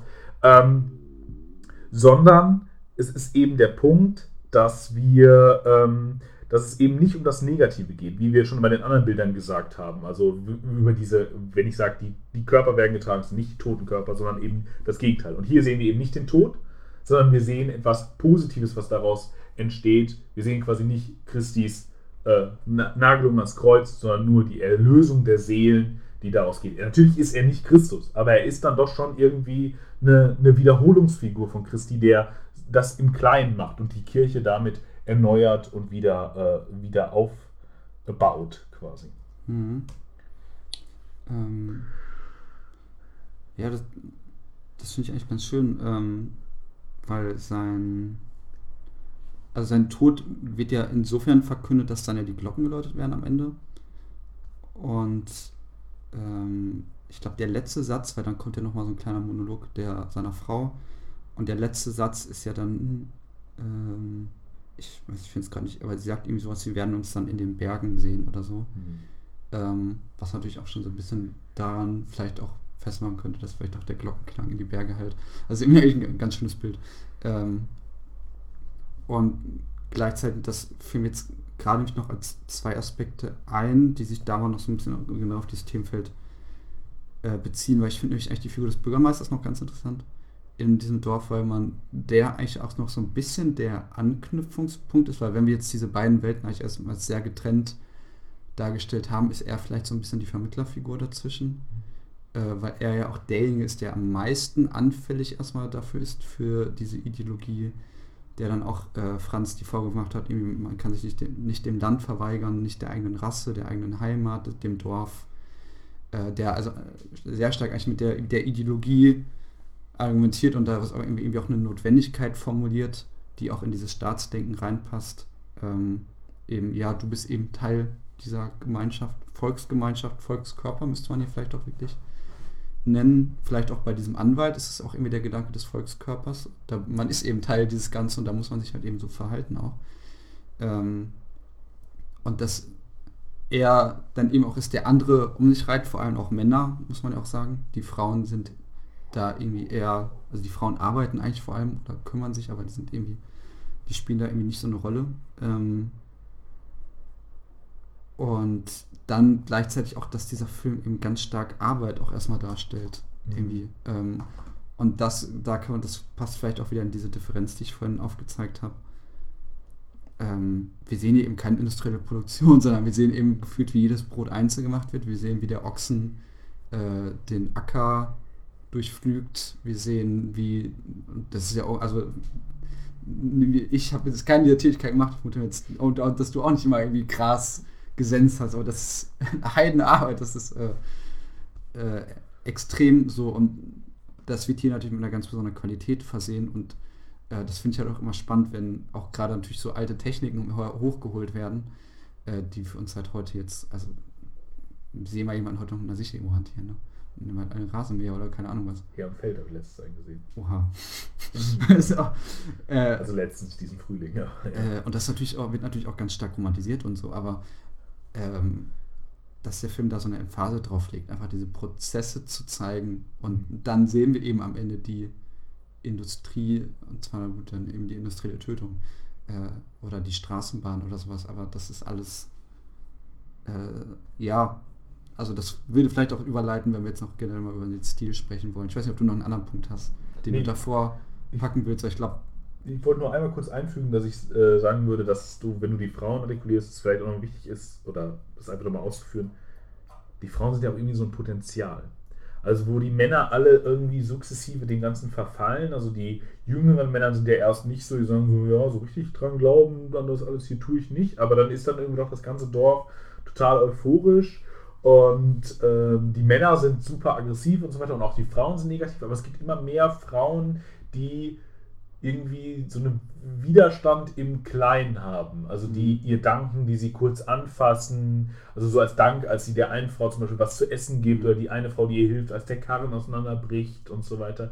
Ähm, und auch ist es, also vielleicht ist es auch historisch begründet, aber dass sie irgendwie drei Mädchen haben, finde ich jetzt auch nicht völlig unbesonders, weil ähm, es dann doch vielleicht irgendwie die Frage ist, ist so eine Männlichkeit vielleicht darin, am Ende sich einfach nur im Maximum verweigern zu können. Vielleicht ist das das Maximum, was Männer machen können gegen diese andere Welt, die ja nur aus Männern besteht. Er geht ja auch in eine Welt, über die nur aus Männern besteht. Da gibt es ja nicht eine Frau in dem Gefängnis als Aufseherin oder irgendwas, weil es eben sehr patriarchal geprägte Welt ist. Ähm, so, so, und vielleicht ist, also, weil.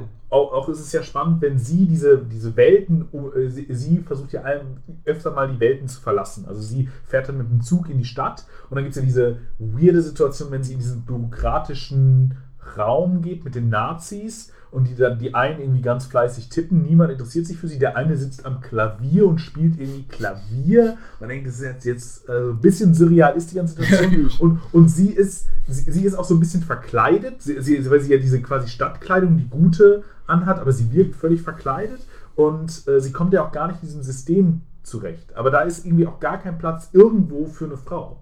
Und vielleicht ist das auch nochmal so ein, weil Frauen sind ja hier schon ein sehr signifikanter Punkt, also die Hälfte des Films geht es dann noch irgendwie um Frauen. Ähm, oder eine Frau besonders, beziehungsweise zwei Frauen, dass sie irgendwie eine Schwester hat, die genauso aussieht wie sie, also fast, sehen sich, finde ich, sehr ähnlich. Ist dann auch nochmal ein Punkt, über den man reden könnte, aber das können wir auch weglassen. Aber das will ich einfach nochmal sagen, dass das vielleicht auch nochmal ein Punkt ist, den man sich genauer angucken kann, als wir das jetzt getan haben und vielleicht da auch noch eine interessante These zum Genderverhältnis, vielleicht aber auch eine total repetitive und vielleicht auch eine gar nicht so progressive rausholen kann. Ja. Ähm, ja, das stimmt auf jeden Fall, dass wir, also es gibt halt natürlich noch, also äh, der, die, die Unterstützung kommt von, von der weiblichen Seite her. Also es gibt halt Obwohl diesen, es gibt halt einen diesen Müller. einen Mann, der, Der eine die Müller, ja. äh, Brote backt.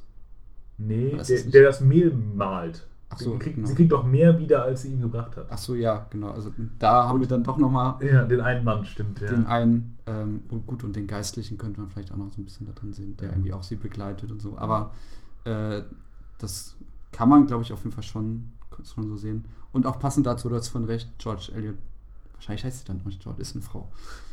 Äh, wahrscheinlich spricht man das dann auch nicht George aus. Aber, Jetzt äh, ist sie George. Für uns das kurz heißt- heute. Wir sind, wir sind dumm und unwissend, für uns ist sie kurz Ähm, George. Ja, nur um das nochmal richtig zu stellen. Ja, und dann würde ich irgendwie gerne noch zum Stil, also das ist auch so auf jeden Fall der letzte Punkt, der mich wirklich interessieren würde. Ich auch. Danach müssen wir zum Widerstand kommen. Danach müssen Stimmt. wir mal das, Das ist der- Grand Final-Fazit ziehen. Ist das jetzt eigentlich Widerstand? Und was ist das für ein Widerstand? Der, der Schluss. Äh, also ich hatte ja, um jetzt vielleicht noch ein bisschen was dazu zu geben, also auf mich wirkt es halt irgendwie sehr impressionistisch, so wie er das also dass er einfach in vielen Szenen oder Montagen ähm, Eindrücke aneinander reiht, die auch erstmal einer narrativen Logik so ein bisschen entsagen. Äh, also wenn wir dann eben also vor allem diese kurze Szenen haben, wenn dann irgendwie Personen kurz zur Kamera sprechen oder in die Kamera kurz lächeln, blinzeln und wir einfach merken, okay, das ist jetzt nicht eine normale Dialogsituation, sondern das ist irgendwie so ein kleiner Bruch da drin. Ähm, und das damit für mich vor allem natürlich erstmal ja, ein gewisser Eindruck, den, den man damit vielleicht immer versuchen muss, irgendwie genau noch zu fassen, aber vermittelt werden soll. Ähm, dann natürlich noch, haben wir sehr viel orchestrale, chorale Musik, ist dann auch mal irgendwann abgefallen. Also gut, das passt natürlich auch zum Thema. Irgendwo, wo man auf hinfahren will und dann ist natürlich der hohe Chor. Ähm, und ja, ich habe schon ein bisschen gesprochen, ich nenne es jetzt auch mal wieder ASMR, über monumentale Bilder, über sehr viele schwebende, gleitende Kameras, gerade durch die Kirche und durch die, äh, durch die Anstalt. Das, da gleitet die Kamera, Licht durchflutet. Ähm, das ist schon recht besonders. Ich glaube, das halt, ich bin ja auch absolut kein Melek-Experte. Ich denke mal, das ist schon ein recht typischer Stil. Ähm, auch wenn er jetzt halt hier natürlich nochmal deutlich mehr eine narrative Logik eingebaut hat, als er es scheinbar in vorherigen Film gemacht hat. Äh, aber das ist schon sehr. Ja, also es ist ein Film, das, ach, ein Stil, der vor allem, der jetzt natürlich kein klassischer Hollywood-Stil oder irgendwie sowas ist, der natürlich schon erstmal sehr stark einerseits Stimmung vermitteln will ähm, und andererseits natürlich auch, wie du angesprochen hast, die Transzendenz, der das Landleben sehr oder der ist doch sehr stark idealisiert. Für mich manchmal vielleicht auch schon ein Tick zu stark. Also ich habe mich da trotzdem angesprochen gefühlt, weil ich dachte, das ist schon echt schön so. Ähm, aber da, da, da, könnte ich die Kritik schon irgendwie verstehen. Übrigens auch erstaunlich viele Szenen, wie, ähm, wie auch das Familienidyll wird auch schon sehr überbetont, so in der ersten, im ersten Drittel. So kann man meinetwegen machen, aber so oft wie die mit den Kindern gespielt haben. Ähm, aber ja, das ist schon, das sticht schon sehr hervor. Ähm, und ich glaube, ich mag es trotzdem insgesamt irgendwie doch noch so. Also ich, ich verstehe halt die Kritik daran, dass man irgendwie sagt, so, ja, das ist vielleicht sogar schon ein bisschen esoterisch oder so, aber ähm, ich mochte das schon ganz gerne. Aber ja, was hast du noch so alles dazu zu sagen? Aber zu deinem letzten Punkt vielleicht die Überbetonung des Familienidylls, da würde ich wieder zurückkommen zu dem, was wir am Anfang so ein bisschen rausgepudert haben. Vielleicht braucht man auch einfach einen großen Gegenpol, um diesen anderen Bildern irgendwas entgegensetzen zu haben. Diese anderen Ikonografie, dass man das irgendwie dann doch äh, niederschlagen muss. Vielleicht muss man das aber auch mit, äh, mit, weiß ich nicht, etwas Subtilität tun, aber vielleicht ist das die Idee. Ja, ich würde eigentlich sagen, dass das ein Film ist, der ähm, in seinen Bildern uns ganz stark darauf hinweist, ihn als modernen Film zu lesen. Und jetzt muss ich mal ein paar Stunden Filmvorlesungen Film, äh, in kurz machen. Und ihr müsst mir jetzt, vielleicht ergibt das ja intuitiv für euch Sinn, was ich jetzt sage. Wie gesagt, das ist also alles ein bisschen komplizierter und äh, man müsste das alles eigentlich besser erklären, aber wir haben ja auch nicht 100 Jahre Zeit. Theoretisch schon, aber das müsste ich halt vorbereiten und ich bin auch ein bisschen faul. Ähm, also, wenn der klassische Film, wenn es im klassischen Film darum geht, etwas zu vermitteln, was hinter den Bildern liegt, also eine möglichst geschlossene Diegese zu ermitteln, in der es kein Außen gibt, kein äh, darauf, in dem man nicht merkt, dass man quasi eine Geschichte erzählt bekommt, sondern es darum geht, durch diese Geschichte uns etwas zu erzählen, was dahinter liegt. Ist der Schritt, den der moderne Film macht, also spätestens mit sowas mit der, wie der Nouvelle Vague, ich glaube, man könnte mit Deleuze Filmphilosophie so, und auch anderen Quellen noch sagen, dass der moderne Film deutlich früher anfängt. Ähm, aber ähm, Genau, also oder der Film der Moderne, ein moderner Film, den gab es wahrscheinlich schon früher, aber ähm, genau, also ein, der Film der Moderne dann damit bricht und sagt, mir geht es gar nicht mehr darum, was hinter den Bildern ist, sondern mir geht es darum, was zwischen den Bildern ist. Und wie schafft der Film das? Indem er explizit darauf hinweist, ein Film zu sein. Zum Beispiel mit dem Jump Cut. Also ein Gespräch wird geführt, mitten im Satz mhm. gibt es einen Schnitt, Figuren stehen anders oder sind an einem völlig anderen Ort und reden genau das Gespräch weiter. Der Satz gibt genauso Sinn. Hier ist also ein Bruch in der Diegese, also der Einheit von Raum und Zeit und der uns immer wieder in Erinnerung ruft, ah, das ist ein, ist ein filmischer Ort, es ist eine künstlich erschaffene Geschichte, es ist irgendwie ein Artefakt, was künstlich geschaffen wird. Und ich glaube, das wird irgendwie klar in dem Film, wenn man den gesehen hat. Da gibt es immer wieder Jump Cuts, es gibt immer wieder Situationen und zwar umso mehr, je weiter dieser Film geht. Und äh, je mehr das ist, weil ich glaube, diese Leerstelle, die dadurch erzeugt wird, dieses zwischen den Bildern, genau, das ist der Ort, an dem so etwas äh, sein kann wie ein Meer. Ein, ähm, was dann zwischen den, quasi zwischen den Bergen und den Menschen entstehen kann oder ein, sich einschreiben kann, nämlich Gott, etwas Größeres, etwas Transzendentales, äh, etwas auch, was wir denken, fühlen oder vielleicht sogar in gewisser Form ein Fühlen, was weniger kitschig, weniger ohne Hirn ist, als es Hollywood oft versucht. Ähm, genau. Und das ist, glaube ich, die, die eine Form dessen, was viele Leute irgendwie in ihren Kritiken durchaus irritierend fanden, dass dieser Film immer wieder darauf verweist, ein Film zu sein. Weil sie dann irgendwie schreiben, es hat mich aus der Diegese oder so gerissen. Und genau das soll es auch tun.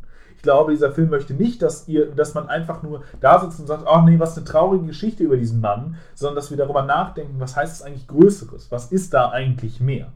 Und Dann ist die zweite Frage, warum diese großen Landschaften, warum die Menschen darin, warum diese Großaufnahmen, warum diese Kamerabewegung. Und meine Antwort darauf wäre eine, eine zweite These, einfach da nochmal was oben drauf zu legen, weil ich sage halt nicht, dass dieser Film im Grunde in den 70ern stehen geblieben ist, sondern meine These wäre, das ist ein quasi moderner Film 2.0. Denn dieser Film hat die Postmoderne durchlaufen. Wir gehen nochmal zurück. Dem klassischen Film geht es darum, was liegt hinter den Bildern. Dem modernen Film geht es darum, was liegt zwischen den Bildern. Und die Postmoderne ist dazu übergegangen zu sagen, alles egal, es geht darum, was liegt auf den Bildern. Es gibt nichts dahinter, es gibt nichts dazwischen, es geht um die Bilder selbst. So. Und wenn wir jetzt quasi zurück oder wieder fort in eine neue Moderne gehen, muss ein Film sich aber damit auseinandersetzen mit der Idee, dass Bilder Bilder sind und was Entscheidendes auf den Bildern liegt.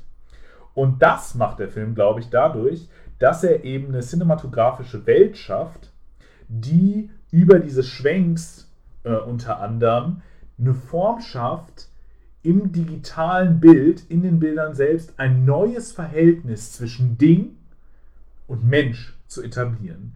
Eine, eine narrative Logik zu brechen. Nämlich zu sagen, wenn man nur narrativ diesen Film verstehen wollen würde, also wie der klassische Film zum Beispiel, ist dieser Film tatsächlich viel zu lang. Viele dieser Situationen, dieser Einstellungen, dieser Schwenk sind unnötig. Äh, man könnte es neu schneiden und sagen, wir machen es einfach Schuss gegen Schuss. Es geht doch nur darum, was sagen die Leute, wie geht es weiter. Aber was dieser Film macht, ist, er filmt das Ganze ab und formiert damit die Subjekte als Verhältnis zu den Objekten. Diese sind dann in ambivalenten, ambivalenten Verhältnissen. Das digitale Bild bringt sie auf einen Nenner, nämlich ihre digitale Fragmentierung in die Pixel. Und deswegen können die Menschen klein sein wie ein Pixel und skalierbar sein, wie eben diese monumentalen, äh, At äh, wie Atlas, der irgendwie in der Natur liegt und größer ist als ein Berg. Und so können Verhältnisse zwischen Natur und, äh, und Ding neu verhandelt werden, in ein anderes, im Grunde Akteur, äh, Akteur-Netzwerk-Verhältnis gesetzt werden und damit auch das Verhältnis von Mensch und Ding verhandelt werden. Und dahingehend steht auch diese Loskopplung der Stimme vom Menschen. Denn was der Film ja macht, ist in dem Moment, in dem er zum Tonfilm wird, er priorisiert wieder den Mensch. Denn der Stummfilm hat den Menschen das Ding gleichgestellt. Denn die Menschen haben ihre Stimme verloren und die Dinge haben auf einmal ihre Stimme bekommen, damit dass sie mit dem Körper agieren.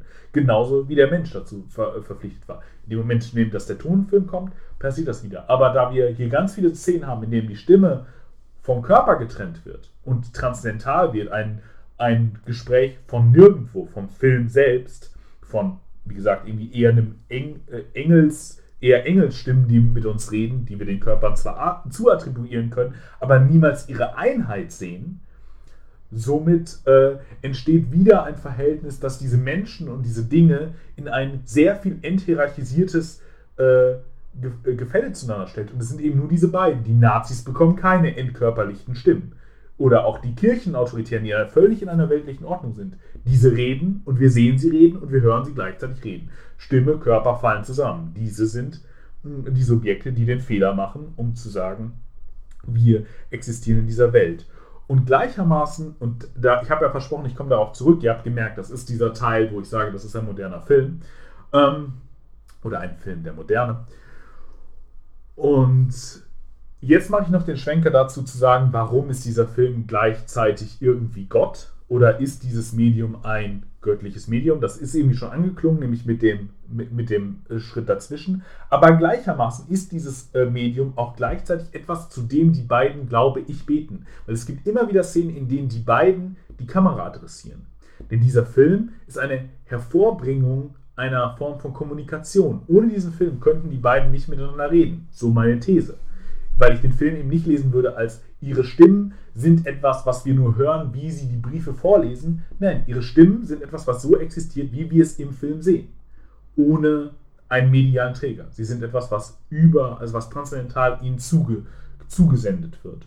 Und dafür brauchen sie grundsätzlich äh, das Mediale. Und deswegen wird diese ganze Geschichte, diese ganze Historie heute erzeugt. Also die Geschichte, die es erzählt, ist immer auch aus heute zu verstehen. Und das ist übrigens auch eine heideggerianische Position, denn da bricht Heidegger in seiner Philosophie schon früh mit Kant, indem er Geschichte immer als Element versteht, was aus dem Heute interpretiert werden muss. Und das ist, glaube ich, eben auch das Entscheidende, weil dieses Kino und damit auch immer artikuliert, das ist ein Film, der konstruiert wurde, der eben nicht dokumentarisch ist. Auch das ist, ein, glaube ich, ein, eine Funktion des dokumentarischen Materials darin, nämlich so anders zu sein. Schwarz-Weiß, niemand adressiert irgendwie die Kamera und, und so weiter.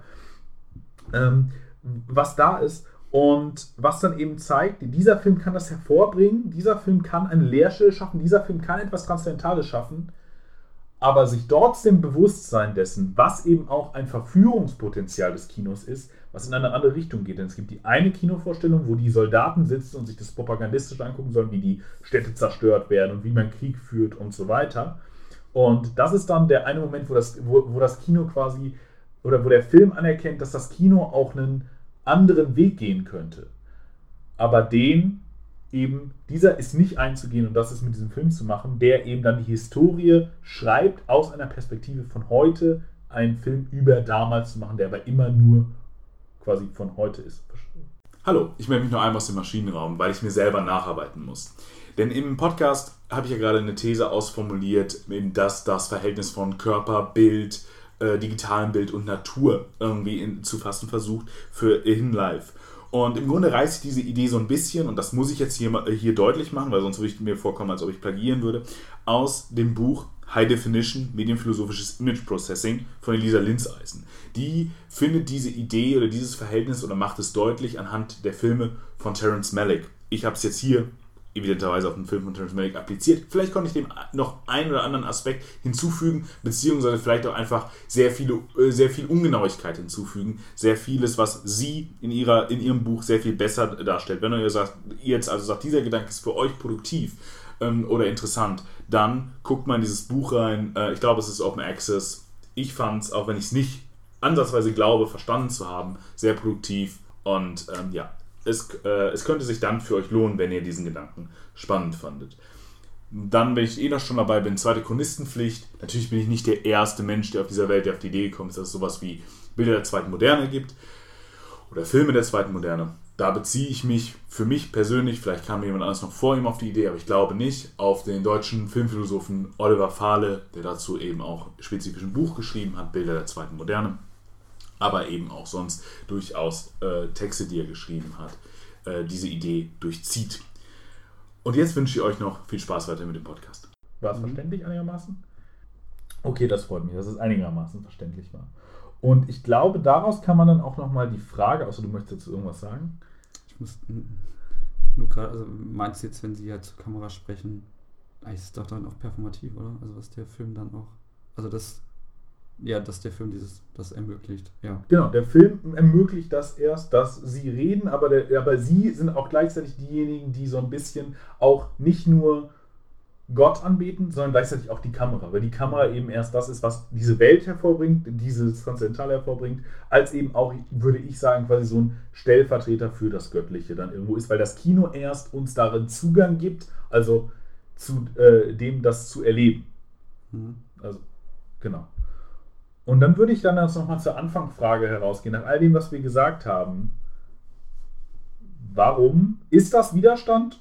Äh, hat er keinen Widerstand? Oder äh, leistet er keinen Widerstand? Leistet dieser Film vielleicht auch keinen Widerstand? Oder ähm, ja, wie, wie sehen wir das jetzt? Oder was ist das für eine Form von Widerstand? Das war ja, das war ja im Grunde so deine, ja. deine Trias von Frage, die du mir am Anfang entgegengeworfen hast. Ich dachte, das wäre halt so eine schöne Leitfrage für den Film. Ähm, war sie auch. Sie hat uns die ganze Zeit durchgetragen. Ja. Ähm, ja, weil ich glaube ich auch so ein bisschen das Gegenframing haben wollte, weil wir ja immer, äh, weil wir unter Widerstand immer was anderes erstmal sehen würden als, oder da haben wir erstmal andere Bilder im Kopf.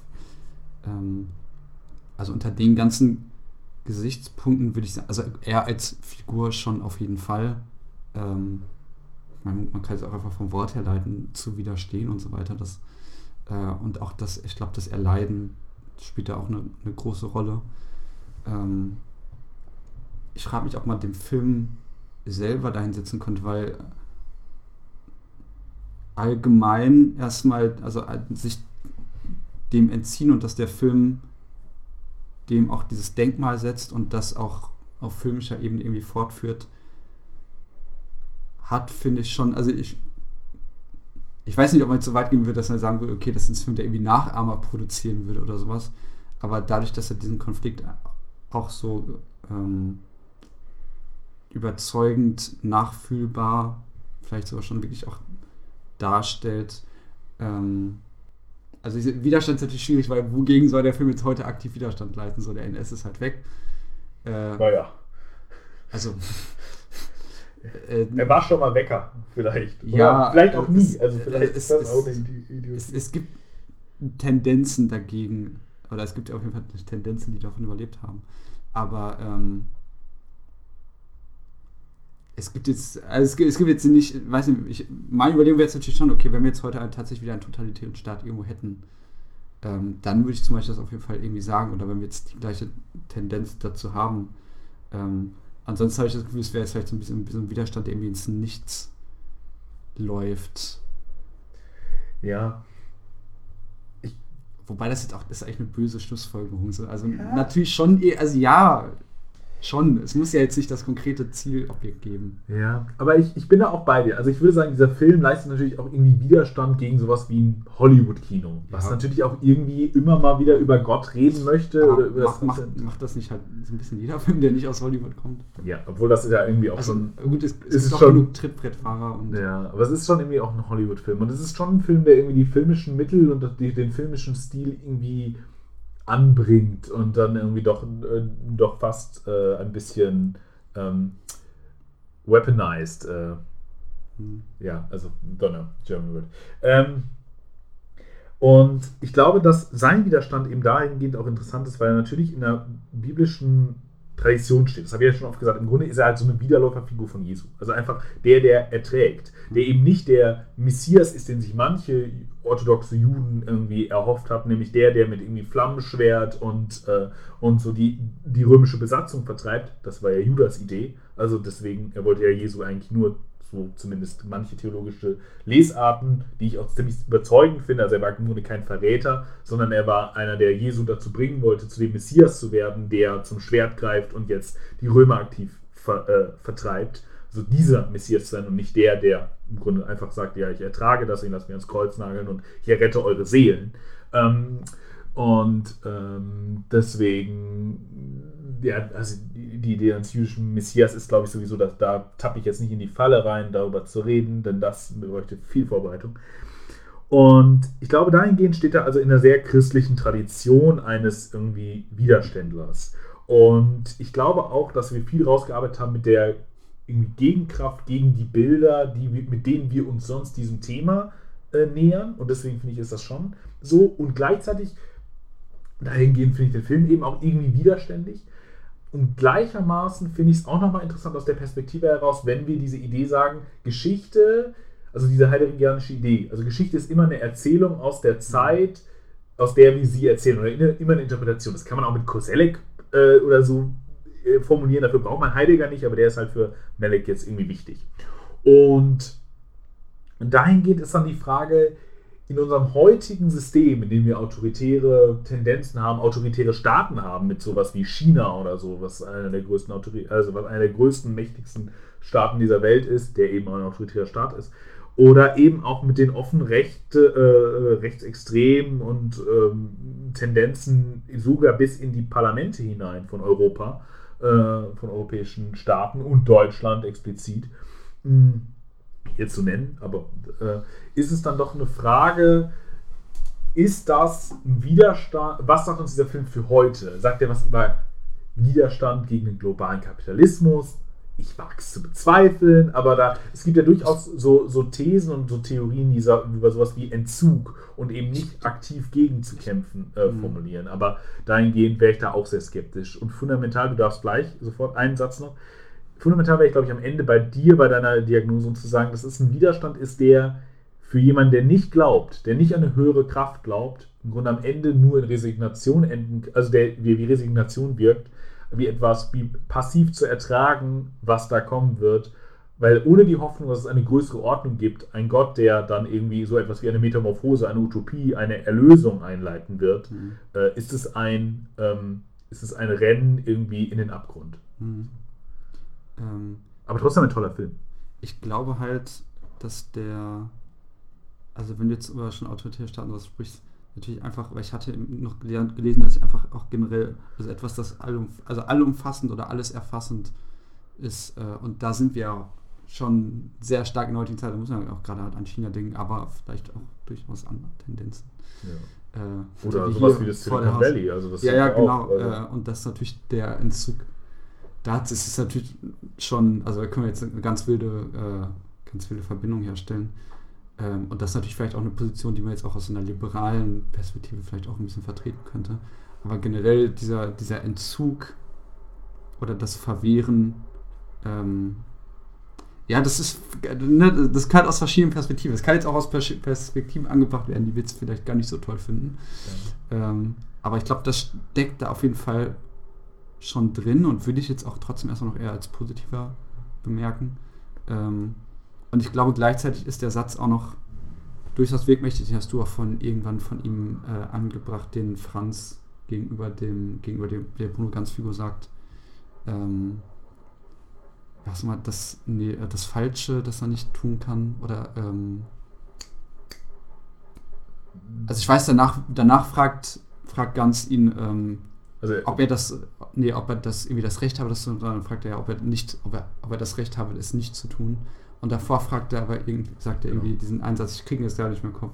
Aber dieser eigentlich, dieser, dieser eigentlich dieser sehr moralische Satz erstmal zu sagen, okay, und der geht ja auch über die Glaubensebene überhaupt erstmal hinaus. So, irgendwie zu sagen, Also, er, also dieses Gespräch läuft ja irgendwie so, dass er sagt, ich verurteile sie nicht, weil Bruno ganz fragt, ja, Mhm. verurteilen, äh, ver verurteilst du mich für das, was ich tue? Und er sagt, nee, die habe ich, äh, diese Autorität habe ich nicht. Äh, ich weiß, dass Menschen irgendwie in weltlichen Zusammenhängen und, Mhm. in, und so weiter sind. Aber ähm, genau, und dann fragt ganz, ja, und warum machst oder gibt dir das gibt dir der, die gibt dir die höhere Moral irgendwie das Recht, etwas nicht zu tun? Mhm. Und dann sagt er, äh, ja, ich glaube schon. Oh, nee, hä? Ich krieg's auch nicht mehr ganz zusammen. Fuck! du hast den Satz auf jeden Fall vorhin noch einmal genannt. Äh, ja, Ja. Ich kann nichts tun, Guck. was ich nicht für richtig halte. So. sowas. Also genau. letztendlich ist das, finde ich eigentlich, ein, ein, es ist ein sehr simpler, aber es ist ein sehr, sehr mächtiger Satz eigentlich. Und ich glaube, allein darin, ste also darin steht natürlich ein sehr umfassender Widerstand gegen alles, was man eben nicht für richtig hält. Die Frage ist natürlich, das kann natürlich auch wieder negativ gekehrt werden, je nachdem, was das Richtige ist, aber Und man muss sagen, dass dieser Widerstand auch etwas ist, was wir in heutigen Protestbewegungen gerade ganz viel sehen. Also Mhm. sowas wie irgendwie ähm, Hambacher Forst, wenn sich Leute dort, eher so im Grunde dieser zivile Ungehorsam, sich nicht von Räumung zu zeigen oder wenn Leute Häuser besetzen oder in Demonstrationen Dinge versperren oder so. Das ist genau dieser, das ist genau dieser Widerstand. Also in der Passivität Widerstand zu leisten, nicht aktiv äh, irgendwie da zu sein. Ja, und aber auch der eigentlich fern ist von, also natürlich gibt es auch Intention, aber der jetzt erstmal fern ist vom Gedanken an einen möglichen Erfolg. Also ich glaube, Der eigentlich, nur sagt, irgendwas wichtig- läuft hier falsch. Eigentlich sagt, ja, es läuft falsch und wir können eigentlich nicht anders handeln, als so zu handeln, auch wenn wir wissen, dass es vielleicht nicht gut ausgehen wird. Ja. Und das ist natürlich, ja. Ja, und damit ist der Film wahrscheinlich doch sehr, äh, sehr aktuell und, und sehr richtig. Und das muss man, ich glaube, diese Form von Widerstand muss man gar nicht auf eine religiöse Basis ziehen. Nee, das ist Genau. allgemein, also das ist moralisch vielleicht. Moralisch, genau. Und das ist ja auch irgendwie eine höhere Basis, ob du die jetzt eben aus, äh, aus dem Glauben an ein höheres Wesen ziehst oder an eine, irgendwie an eine Glaube an eine höhere Moral, die du aus von Logik oder von was auch immer, philosophischer Lektüre, was ja auch irgendwie dann durchaus Logik Mhm.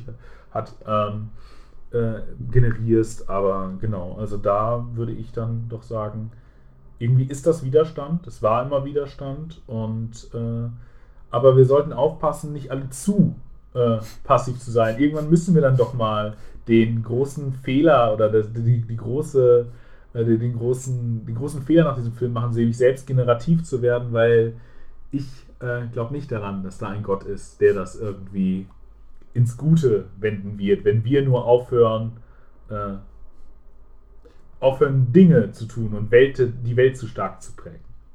Ja. Lieber Ungerechtigkeit erfahren, als sie auszuüben. So, sehr gut, das war der Satz. Ha. Lieber Ungerechtigkeit erleben, als sie auszuführen. Äh, auszuführen, ja. Das stimmt. Okay. Und damit ist die Frage nach Widerstand natürlich noch nicht allumfassend beantwortet, aber wir überlassen euch auch hier mit dieser Lücke, dieser Aussparung, äh, wie ich es genannt habe, glaube ich, ne? Ausschlüsse, habe ich es, glaube ich, genannt. Ähm, und ich bedanke mich immer sehr für dieses Gespräch. Es war sehr schön. Ich habe den Film wieder viel mehr erfahren darüber, ich habe viel mehr gelernt, ich habe viel, äh, ähm, ja, ich habe ich hab sehr genossen, mit dir darüber zu reden, aber jetzt freue ich mich natürlich, dich zu fragen. Ich werde ihm doch übrigens jetzt einen halben Stern mehr geben. Sehr gut. okay. Äh, ja. Was hast du in letzter Zeit gesehen, was du uns empfehlen möchtest? Wir haben ja jetzt super lange nicht mehr darüber geredet, was wir gesehen haben, weil ich beim letzten Mal ganz schnell los musste und davor haben wir lange nicht aufgenommen. Äh, deswegen vielleicht mal so die Highlights und wenn du magst auch Lowlights, also wo du sagst, da spart ihr euch lieber eure Lebenszeit und Geld oder schieß los.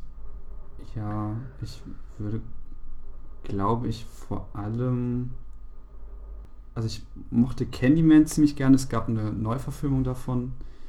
Ähm, die.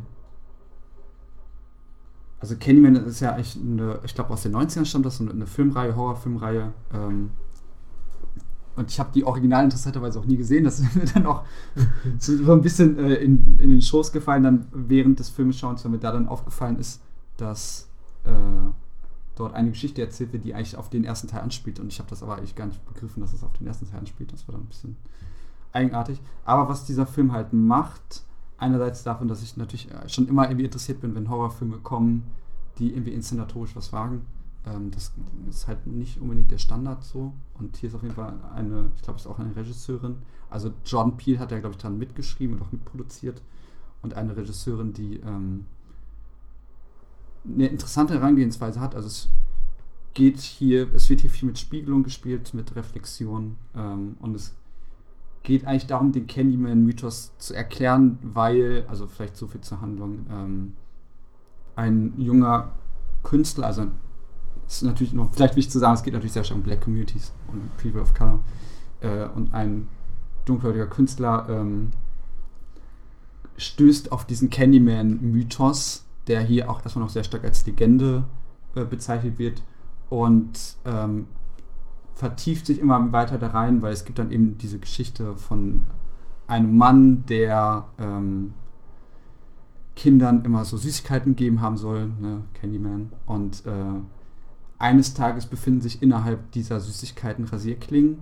Mhm. Ähm, und das fällt natürlich sofort auf und der Mann wird direkt verdächtigt und ich, wenn ich mich recht entsinne, von Polizisten äh, ja, quasi so gelünscht, umgebracht. Ähm, und später passiert aber das Gleiche, dass wieder Rasierklingen auftauchen und dadurch kommt halt eben der Schluss, es kann der Mann gar nicht gewesen sein, weil es geschieht ja weiterhin und der Mann ist ja schon tot. Und auf diese Geschichte stößt er und steigert sich halt immer weiter hinein und weiter sage ich jetzt, ne, aus Spoilergründen jetzt erstmal nicht. Ähm, aber der, der Mythos wird dir vielleicht schon, könnte man sagen, vielleicht schon zu deutlich, aber ich mag es eigentlich, weil ich finde, da steckt durchaus was Aktivistisches hinter, ähm, wie quasi erklärt wird, wie man diese Figur ja interpretieren kann, wie man sie auffassen kann. Ähm, und das hat mir schon ziemlich gut gefallen. Also ich war da stilistisch halt auch sehr angetan von. Und ich glaube, ansonsten würde ich ja, vielleicht als so eine negative Empfehlung ein bisschen Man Who Killed Don Quixote. Also irgendwie finde ich das schon ganz interessant. Äh, aber man merkt diesem Film einfach an, dass er der Terry Gilliam-Film, über den, glaube ich, glaub, 20, 30 Jahre immer wieder versucht hat, diesen Film zu drehen. Äh, und wer weiß, was der, wer da schon alles, also die Produktionsgeschichte hat, glaube ich, eine eigene Doku auch schon produziert. Ähm, und das ist irgendwie irrwitzig. Und ich finde es auch so ein bisschen schade, weil da eigentlich viele interessante Sachen drin sind. Und auch die, die Set-Designs und also diese Mühe, die in diesem Film sichtbar drin steckt, aber die irgendwie auch am Ende für mich so zu nichts geführt hat. Ähm, und ansonsten, okay, Fabian kann man vielleicht noch sehr, sehr empfehlen. Ähm, ist jetzt schon ein bisschen länger her, dass ich den gesehen habe. Passt auch so ein bisschen zum Thema. Es ist halt ein sehr wilder Film, ein unglaublich experimenteller Film zu teilen.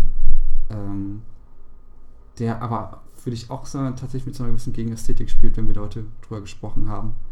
Äh, auch mit Auslassung, der auch mit Anachronismen arbeitet, also der sich tatsächlich mal so ganz stark von diesem narrativen Gewand löst. Ähm, fand ich sehr toll. Ja, und dann vielleicht noch kurz den neuen Bond-Film. Äh, fand ich okay. ist irgendwie eigentlich ein bisschen. hat Potenzial, ist aber irgendwie sehr überfrachtet von allen Filmen, die davor waren und an ein paar Stellen leider doch echt dumm. Okay. Ja. Ähm, so viel kurz dazu. Ja, für alle, die genauso wie ich late to the party sind, äh, hier nochmal ein kleiner Reminder, dass ihr ihn unbedingt sehen solltet. Äh, Moonrise Kingdom von Wes Anderson habe ich erst vor oh ja. kürzerer Zeit gesehen und muss sagen, es ist ein wunderschöner Film über Liebe, über, über, eine, über die Verhältnisse einer, weiß ich nicht, konservativen äh, Familien oder für eine Disziplinargesellschaft, die versucht uns in und die die Liebe versucht zu kontrollieren, einzufangen, aber wie die dann doch eine widerständige Kraft äh, ausüben kann, die viele, viele Grenzen sprengen kann.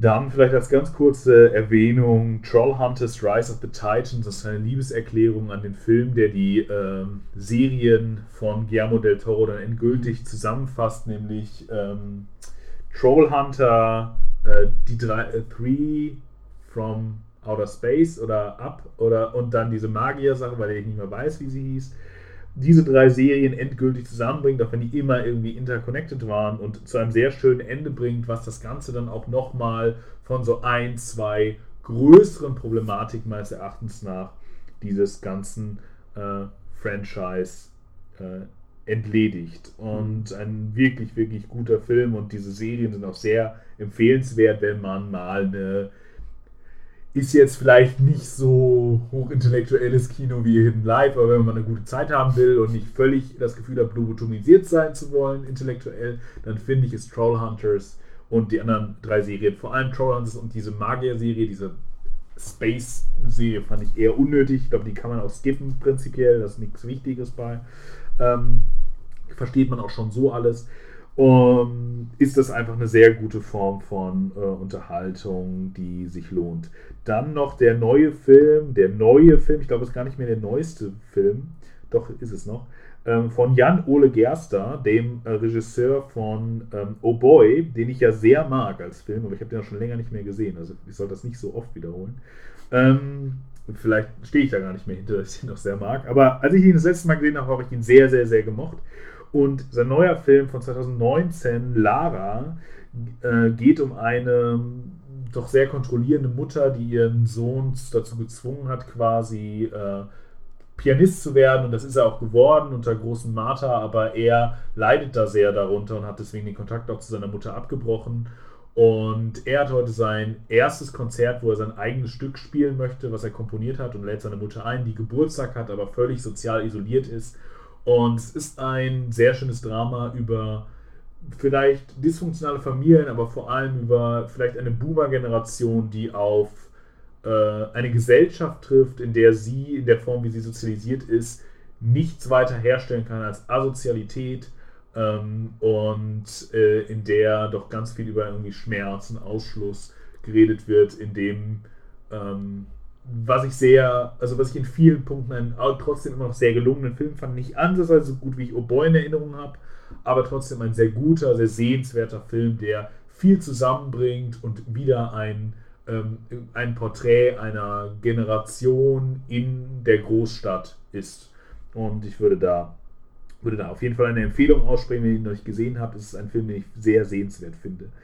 Dann den 2019er Film möchte ich empfehlen von äh, äh, Quentin Dupier, nämlich äh, im, äh, im Englischen heißt der Deerskin, ich weiß gar nicht, wie der im Deutschen heißt. Äh, Frage. Der liegt da, liegt da hinten im Regal, wenn du mal eben flitzen magst, da unten äh, in dem untersten, musst du einmal runtergehen. Genau, ich erzähle in der Zeit, worum es geht. Ähm, nämlich um einen Mann, der eine Lederjacke bekommt und auch dieser Film diskutiert äh, das Akteur-Netzwerk-Verhältnis ähm, dann doch ein bisschen anders, nämlich dass diese Jacke eine Stimme bekommt und ihn dazu verführt, ähm, als Filmemacher ein Mörder zu werden. Heißt der wirklich Monsieur Killer Style? Äh, genau, Monsieur Killer Style heißt er im Deutschen und ist ein sehr sehenswerter Film, weil er die Frage vom Objekt, Subjekt, von Kino alles sehr humorig, teilweise auch schön splatterig, äh, sehr gut auf den Punkt bringt. Es ist ein absurdes Kino, wie wir es von Dupier kennen. Und ich kann diesen Film wirklich nur empfehlen. Dann möchte ich Papillon empfehlen, und zwar den Originalfilm aus den 70ern. Es ist ein großartiger Film über die Frage, wie kann eigentlich ein Widerstand gegen ein kapitalistisches System funktionieren? Wie kann eigentlich äh, oder äh, was ist das eigentlich? Wie kann das sein? Und diese Fragen stellt in einem Setting, in dem äh, es eben um Gefängnisse, äh, um eben zwei Gefängnisinsassen geht, die für quasi Leben, die zu lebenslänglicher Haft äh, verurteilt wurden, die dort überleben müssen, mit Dustin Hoffman und Steve McQueen. Großartiger Film, heute immer noch, glaube fast drei Stunden lang, aber fühlt sich überhaupt nicht lang an. Steve McQueen spielt großartig, Dustin Hoffman spielt gut, aber Steve McQueen ist wirklich, wirklich fantastisch. Und ich komme zu meinen letzten Empfehlungen, aber vier Stück habe ich noch. Ich mache es schnell. Blade Runner 2049, auch da, wenn ihr zu spät, late to the party wart, holt den nach. Ich finde den großartig. Super, super dicke Empfehlung von mir. Ich habe den geguckt den Abend, bevor ich den neuen Film vom Regisseur gucken wollte und war richtig hyped nach dem Film. Und ich kann sagen, ja, Dune könnt ihr euch schenken. Also Dune ist wirklich ich verstehe nicht, warum das auch kritische Menschen zu irgendwie Lobpreishymnen singenden PR-Leuten machen lässt von, äh, äh, von irgendwie Denis Villeneuve. Er hat das irgendwie raus, aber dieser Film ist, ist ein schöner, lange, drei Stunden äh, Prolog und jetzt gucken wir mal, ob das irgendwann mal fertig wird. Es wäre für mich konsequent, wenn dieser Film Dune heißen würde, niemals ein zweiter Teil kommen würde und nicht da im Dune Part 1, sondern wenn dieser Film ein leeres Versprechen wäre, was genauso in die Leere des Universums gehen würde, wie wir alle in uns eine Lehre von Existenz gehen müssten am Ende. Ähm, aber ist es leider nicht geworden, sondern es soll der Start eines riesigen Franchises sein und wir müssen mal gucken, was es gibt. Und bis jetzt ähm, bin ich alles andere als überzeugt, außer ihr mögt irgendwelche Hörner, dann ähm, Hans Zimmer lässt euch nie im Stich. Außerdem ist da Sand, ist auch in, ist auch in orientalischen Ländern, deswegen hat Hans Zimmer orientalische Musik genutzt. Es was ein musikalisches Genie. Jetzt aber eine große Empfehlung von mir und wer hätte das gedacht, dass ich so einen Film empfehlen würde, aber es ist natürlich ein cinematografisches, ähm, eine cinematografische Entdeckung, nämlich ich hätte nicht gedacht, dass das Fast and Furious Franchise noch einen guten Film hervorbringt. Also die anderen finde ich auch nicht furchtbar, aber ich muss sagen, Hobbs und Shaw hat nicht nur Dwayne The Rock Johnson, was wir ja alle wissen, was für mich eh ein Riesenargument ist, dass ein Film gut ist, sondern es ist tatsächlich ohne Scheiß wirklich ein guter, interessanter Film. Der hat seine Probleme. Race, äh, der Race-Diskurs ist nicht überragend, aber er ist interessant, er ist witzig, er ist äh, Action ist okayisch so, und er macht ein paar interessante Diskurse auf. Also ich mag Hobbs und Shaw wirklich sehr. Lukas schüttelt schon den Kopf. Wir können den gerne mal im Podcast diskutieren. Aber ich finde, Hobbs und Shaw ist eine absolute Empfehlung, wenn ihr den noch nicht gesehen habt. Zweieinhalb Stunden eures Lebens, die nicht verschwendet werden. Äh, werden. Bevor ihr Dune guckt, guckt, guckt, guckt Hobbs and Shaw. Ähm, und dann möchte ich noch als letztes einen ähm, portugiesischen Film empfehlen, Diamantinho, in dem es ein im Grunde in einer parallelen, leicht in, in, der Zukunft, also in einer parallelen Zukunft, die aber sehr nahe Zukunft ist, spielt, in dem es einen sehr berühmten Fußballer gibt, äh, Diamantinho, der bei der Weltmeisterschaft den letzten entscheidenden Elfmeter verschießt für Portugal und dann seine Karriere beendet. Ein afrikanisches äh, Mädchen, äh, Jungen adoptiert, aber das ist ein Spion von der Regierung. Ihr merkt, ich erzähle die Geschichte gar nicht weiter. Das waren Grund zwei Minuten des Films. Es ist ein riesiger Clusterfuck, den ich wahnsinnig interessant finde. Nicht nur, weil mich Sport grundsätzlich intellektuell interessiert, sondern auch, weil ich es als eine sehr interessante Gegenwartsdiagnose halte, die sich mit sehr vielen Themen irgendwie auseinandersetzt und versucht darauf, durch eine interessante Linse Antworten zu finden. Wenn ihr die Chance habt, diesen Film zu sehen, würde ich euch empfehlen, das zu machen. Hm, ich weiß noch nicht, ob ich mit der Gender-Frage in dem Film so glücklich bin oder ob das ein bisschen entweder zu ambivalent oder beziehungsweise zu unkonkret, beziehungsweise vielleicht dann doch sogar zu konkret ist. Da bin ich immer noch hin und her gerissen, aber ich finde, es ist ein Film, der sich lohnt, äh, gesehen zu haben, weil es eben ein portugiesisches Independent-Kino ist, was, äh, was sehr, sehr äh, gelungen ist. Und wer wollte nicht schon immer mal ein Fußballfeld sehen, bedeckt mit pinken äh, Nebel, wo kleine, riesige äh, Welten drauf rumlaufen, die irgendwie fünf Meter groß sind. Also, wenn ich euch den Film damit nicht verkauft habe, ich weiß es auch nicht. Ihr habt wahrscheinlich Dune gesehen. Warum verschwendet ihr eure Zeit und habt Diamantino nicht gesehen? Also ganz verstehe ich eure Entscheidung nicht, aber ich muss sagen, mich hat der Hype hier auch ins Kino gebracht. Und James Bond will ich mir auch noch angucken, aber ich erwarte auch eher Katastrophales. Äh, und achso, apropos Katastrophales, ähm, ich bin ja eher jemand gewesen, der den ersten beiden Dave Chappelle äh, Specials von Netflix noch was abgewinnen konnte. Ähm, ja, also tut uns allen einen Gefallen, lest einfach ungefähr, worum es geht, gebt Netflix dafür keine Klicks. Es ist, äh, ich wollte es nicht glauben, ich habe die Idiotie gemacht und draufgeklickt und es mir angeguckt und es ist einfach relativ transphobe Scheiße. Also es ist relativ können wir eigentlich streichen. Es ist in 90% seiner Zeit transphobe Scheiße. Und ähm, ja, damit wäre ich mit meinen Empfehlungen äh, durch. Und meiner einen äh, Nicht-Empfehlung. Obwohl mein zwei, Dune habe ich ja auch im Grunde nicht empfohlen. Ja. Ja. Äh, genug Futter erstmal wieder. Ja, ja wir haben, haben auch lange äh, nicht mehr drüber geredet. So, äh, liebe Menschen, vielen Dank, dass ihr uns, vielen Dank für eure Geduld, äh, für, dafür, dass ihr euch, uns euer Ohr geschenkt habt. Ich hoffe, ihr hattet Spaß. Es hat mir auf jeden Fall großen Spaß gemacht, Lukas. Wir müssen es so schnell wie möglich wieder machen. Und ich wünsche euch eine schöne Zeit. Äh, genießt den Frühherbst, Spätherbst, wann immer das online kommt. Wir werden es sehen Vor dem Winter auf jeden Fall noch. vor dem Winter noch. Und ja, äh, macht's gut. Äh, Jesus Maria sei mit euch, seid gebenedeit und gesegnet und äh, weiß ich nicht, äh, ja. Äh, Aber fällt dir noch was Religiöses ein? Legt keinen Eid auf den Antichristen ab. Das wäre der Tod des Lichts. Steht Okay. hier. Tschüss. Adieu.